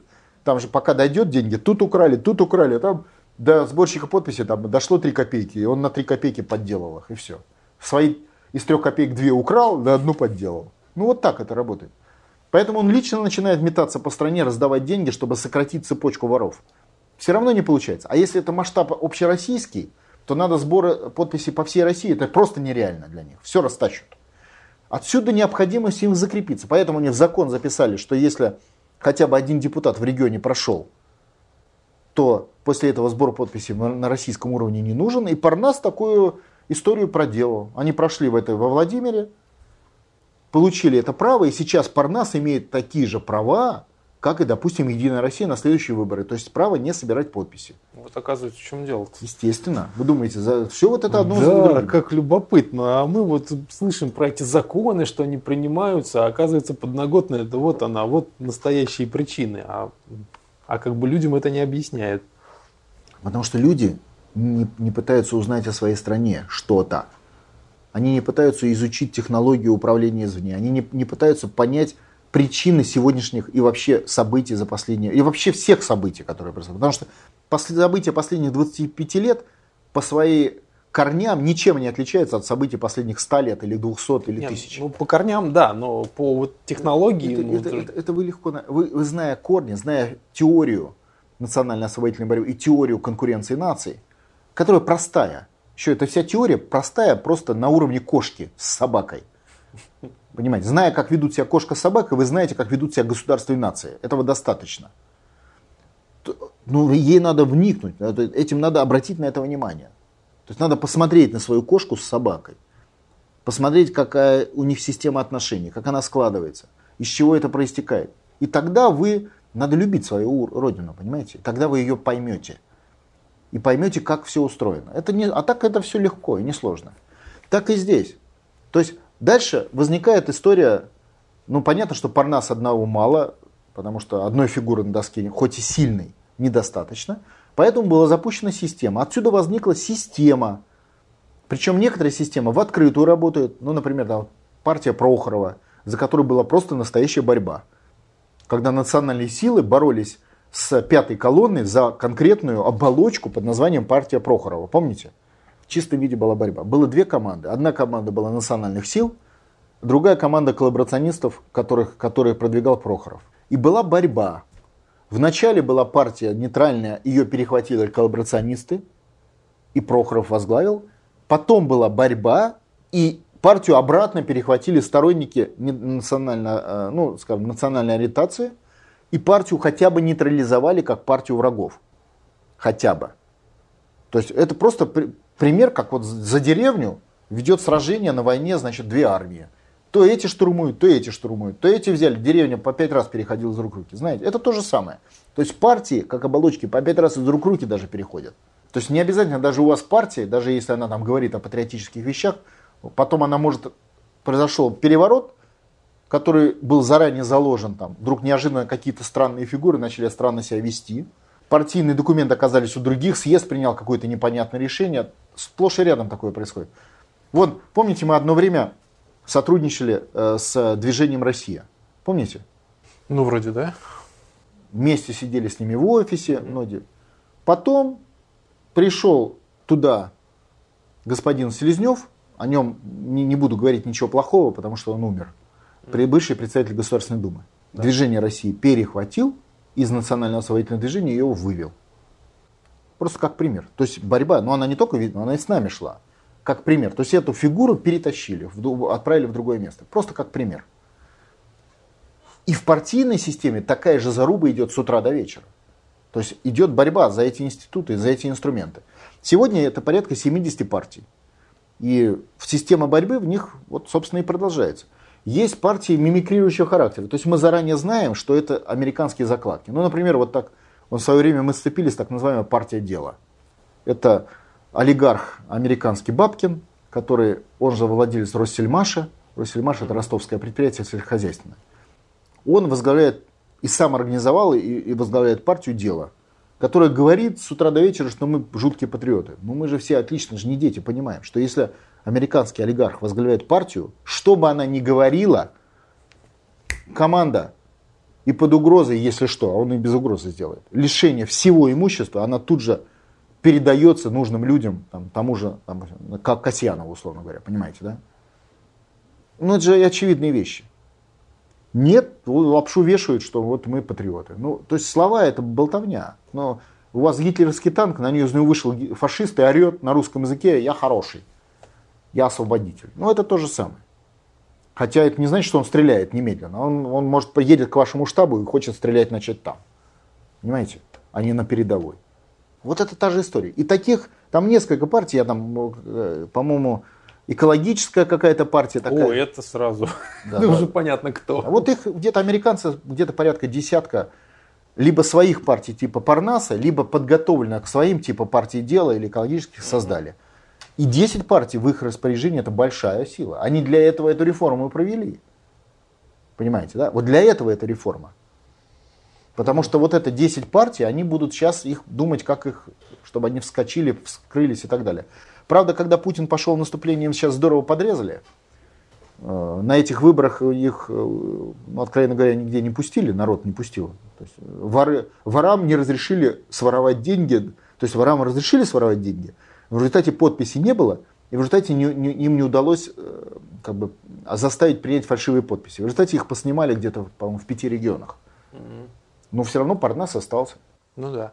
А остальные партии, у нас же, если их 70, 10 американские точно, а остальные 60. Чьи? Нет, ну они же это сделали для себя, поэтому их что остальное их не волнует. А остальные, ну, соответственно, парламентские четыре, и остальные, э, это, скажем так, разные, поли... разные силы создали свои юридические лица для ведения борьбы на политическом формате. Есть некоторые патриотические заранее, там, допустим, партия Родина, там, например, там, условно говоря. А есть, которые заранее э, готовятся для перехода в стан национального предателя, типа партия дела. А есть там их около там, 50, те, которые как бы мы не знаем.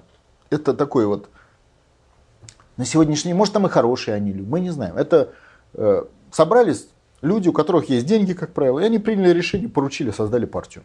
И на всякий случай. Она лежит в, в резерве. Mm-hmm. И когда начнутся избирательные кампании, они, у них это будет некая значит, ресурс, который они потом могут использовать, а могут и не использовать. Mm-hmm. Я вам напоминаю, что, допустим, когда мы в свое время создавали еще путинский блок первый в 99 году, то ситуация была такая. Путин начал и национальные силы тогда постепенно перехватывать инициативу. Был создан первый путинский блок. И он был создан из семи партий на тот момент. Вот включая ту, которую я вел. Я вел движение в поддержку независимых депутатов, которое э, независимо от американского управления. Это, это, это как бы про, не хочу сказать нот, но про национальный курс. Это вот наша сегодняшняя партия, которую мы на всякий случай тоже в резерве держим. То есть мы ее не используем, но мы ее держим в резерве на тот случай, если понадобится, да, то есть как инструмент. Вот мы такие же, вот в этом плане и у нода есть вот этот инструмент. Среди 70 инструментов у нода тоже свой есть. На всякий случай, на всякий случай, потому что, может быть, это и не потребуется. Или если это потребуется, то потребуется, когда другие, там, допустим, перебегут на сторону врага. Или еще, мало ли что может произойти. Резервы он всегда, заначка. Ну да, пригодится. Заначка, заначка, да. Поэтому мы это подготовили. Но вот тогда, в 1999 году, вот было движение в поддержку независимых депутатов, независимых от американского управления, естественно, то есть как бы проекция будущего нода. И э, когда Путину понадобилась вот эта вот непосредственно юридическая основа для того, чтобы он начал национально-освободительную борьбу, еще начало ее, он еще не президент, он еще был исполняющий обязанности председателя правительства, а потом председатель правительства. Вот для этих целей мы э, тогда, собственно, и предоставили в его распоряжение эту организацию нашу, и она сыграла. И по этой квоте прошли многие путинские люди тогда. Еще это был 99 год. Угу. То есть это, ну я все-таки политикой 25 лет занимаюсь. Я достаточно уже ну, имею опыт, вот как это вот, как в эти шахматы играют, вот на рабочем уровне. То есть получается, что все партии, они все чьи-то. То есть у каждой партии есть какой-то хозяин, это может быть олигарх, там какие-то просто люди с деньгами, да, могут конечно, быть какие-то силы а там как, политического а как, плана. А, а как? Естественно. Что такое партия? Партия это все регионы, большинство регионов России должно быть. Это четко подготовленные документы в этих регионах. Это э, во всех регионах юри, э, финансисты, юристы, потому что не просто документы, а это барьер. То есть это все, вот просто человек партию не создаст. И 100 человек партию не создадут. Угу. Должна быть достаточно слаженная система и команда, на которой может быть сформирована партия. Вот наша партия «Национальный курс» сформировалась на базе нода. Те, кто хотел, конечно. Мы им объяснили, объяснили, что эта партия носит внутриэшелонный характер, то есть не на передовой. Ну и часть людей сказали, да, мы понимаем, мы хотим вот помочь. И а, они участвовали в создании э, вот, партии «Национальный курс». Например, как пример. Угу. И за счет вот этого ресурса мы сумели ее создать. Не бывает партий случайных. Все обязательно имеют какую-то логику их создания или хозяина. Потому что хозяину проще, там, дал партия, я думаю, будет стоить, если ее создавать за деньги, там, миллионов 200 рублей дал, и все тебе создали. Но за эти 200 рублей можно же и не партию купить, условно говоря, а можно завод построить. То есть это человек э, решает. Это не просто так, он раз создал партию. Это определенное напряжение сил. Или определенное, значит, решение, скажем так, которое могло быть и другим. То есть у всех партий есть хозяева? Ну а как иначе? Парламентских, не парламентских. Естественно. Но сами по себе партии это просто отделы... А партии это будущие пешки, которые еще не стоят на доске. Вон они там лежат и лежат. Может они и не встанут на доску. Но если вас пригласили играть, уважаемый олигарх, то вас спросят, а у вас есть чем? Он говорит, да, у меня вот как раз есть пешка, я ее подготовил. А если вас пригласят, а пешки у вас нет, вам придется эту пешку покупать у другого, а он цену загонит. Если это олигарх, у олигарха. Хорошо. Ну, спасибо вам большое за такое объяснение. Теперь стало, в общем-то, больше понятно и в нашей жизни, и в международной жизни, что куда движется и чего будет. Ну, в общем, ничего хорошего. Нет, все будет хорошо, если мы э, сработаем стандартно. То есть признаем факт оккупации и, при, и, и примем решение, направленное на снятие внешнего управления и восстановление суверенитета. Стандартное решение. Но это надо пройти через голову. То есть люди должны прийти к этому. И мы даже иногда говорим в ноде, что я вон сейчас ездил в Нижний Новгород, я говорю, не уговаривайте никого. Потому что э, люди сами должны прийти в нод. Не в результате уговоров. Иди, помоги Отечеству. Нет, они должны дойти до этого. И когда они до этого дойдут, они, даже, они тогда уже придут в национально-освоительную борьбу. То есть люди должны принять свое решение. А дальше, приняв свое решение, они уже решат, хороший Федоров или плохой. Если скажут, что я плохой, мне не жалко. Главное, ты иди к суверенитету. Иди там с тем, кто хороший, если такие есть. Я просто в организационном смысле, кроме нашего нода, вот наша система штабов, я просто вижу, что других нет. Потому что парадокс заключается в том, что если ты принимаешь решение бороться за свободу своего отечества, то проблема хорошего или плохого человека для тебя отступает на второй план. И ты согласен сражаться в Красной Армии, даже если тебе не нравится э, вон тот боец в, рыжем, в рыжих ботинках и вот этот командир на сером коне. Познавательная точка ТВ. Много интересного.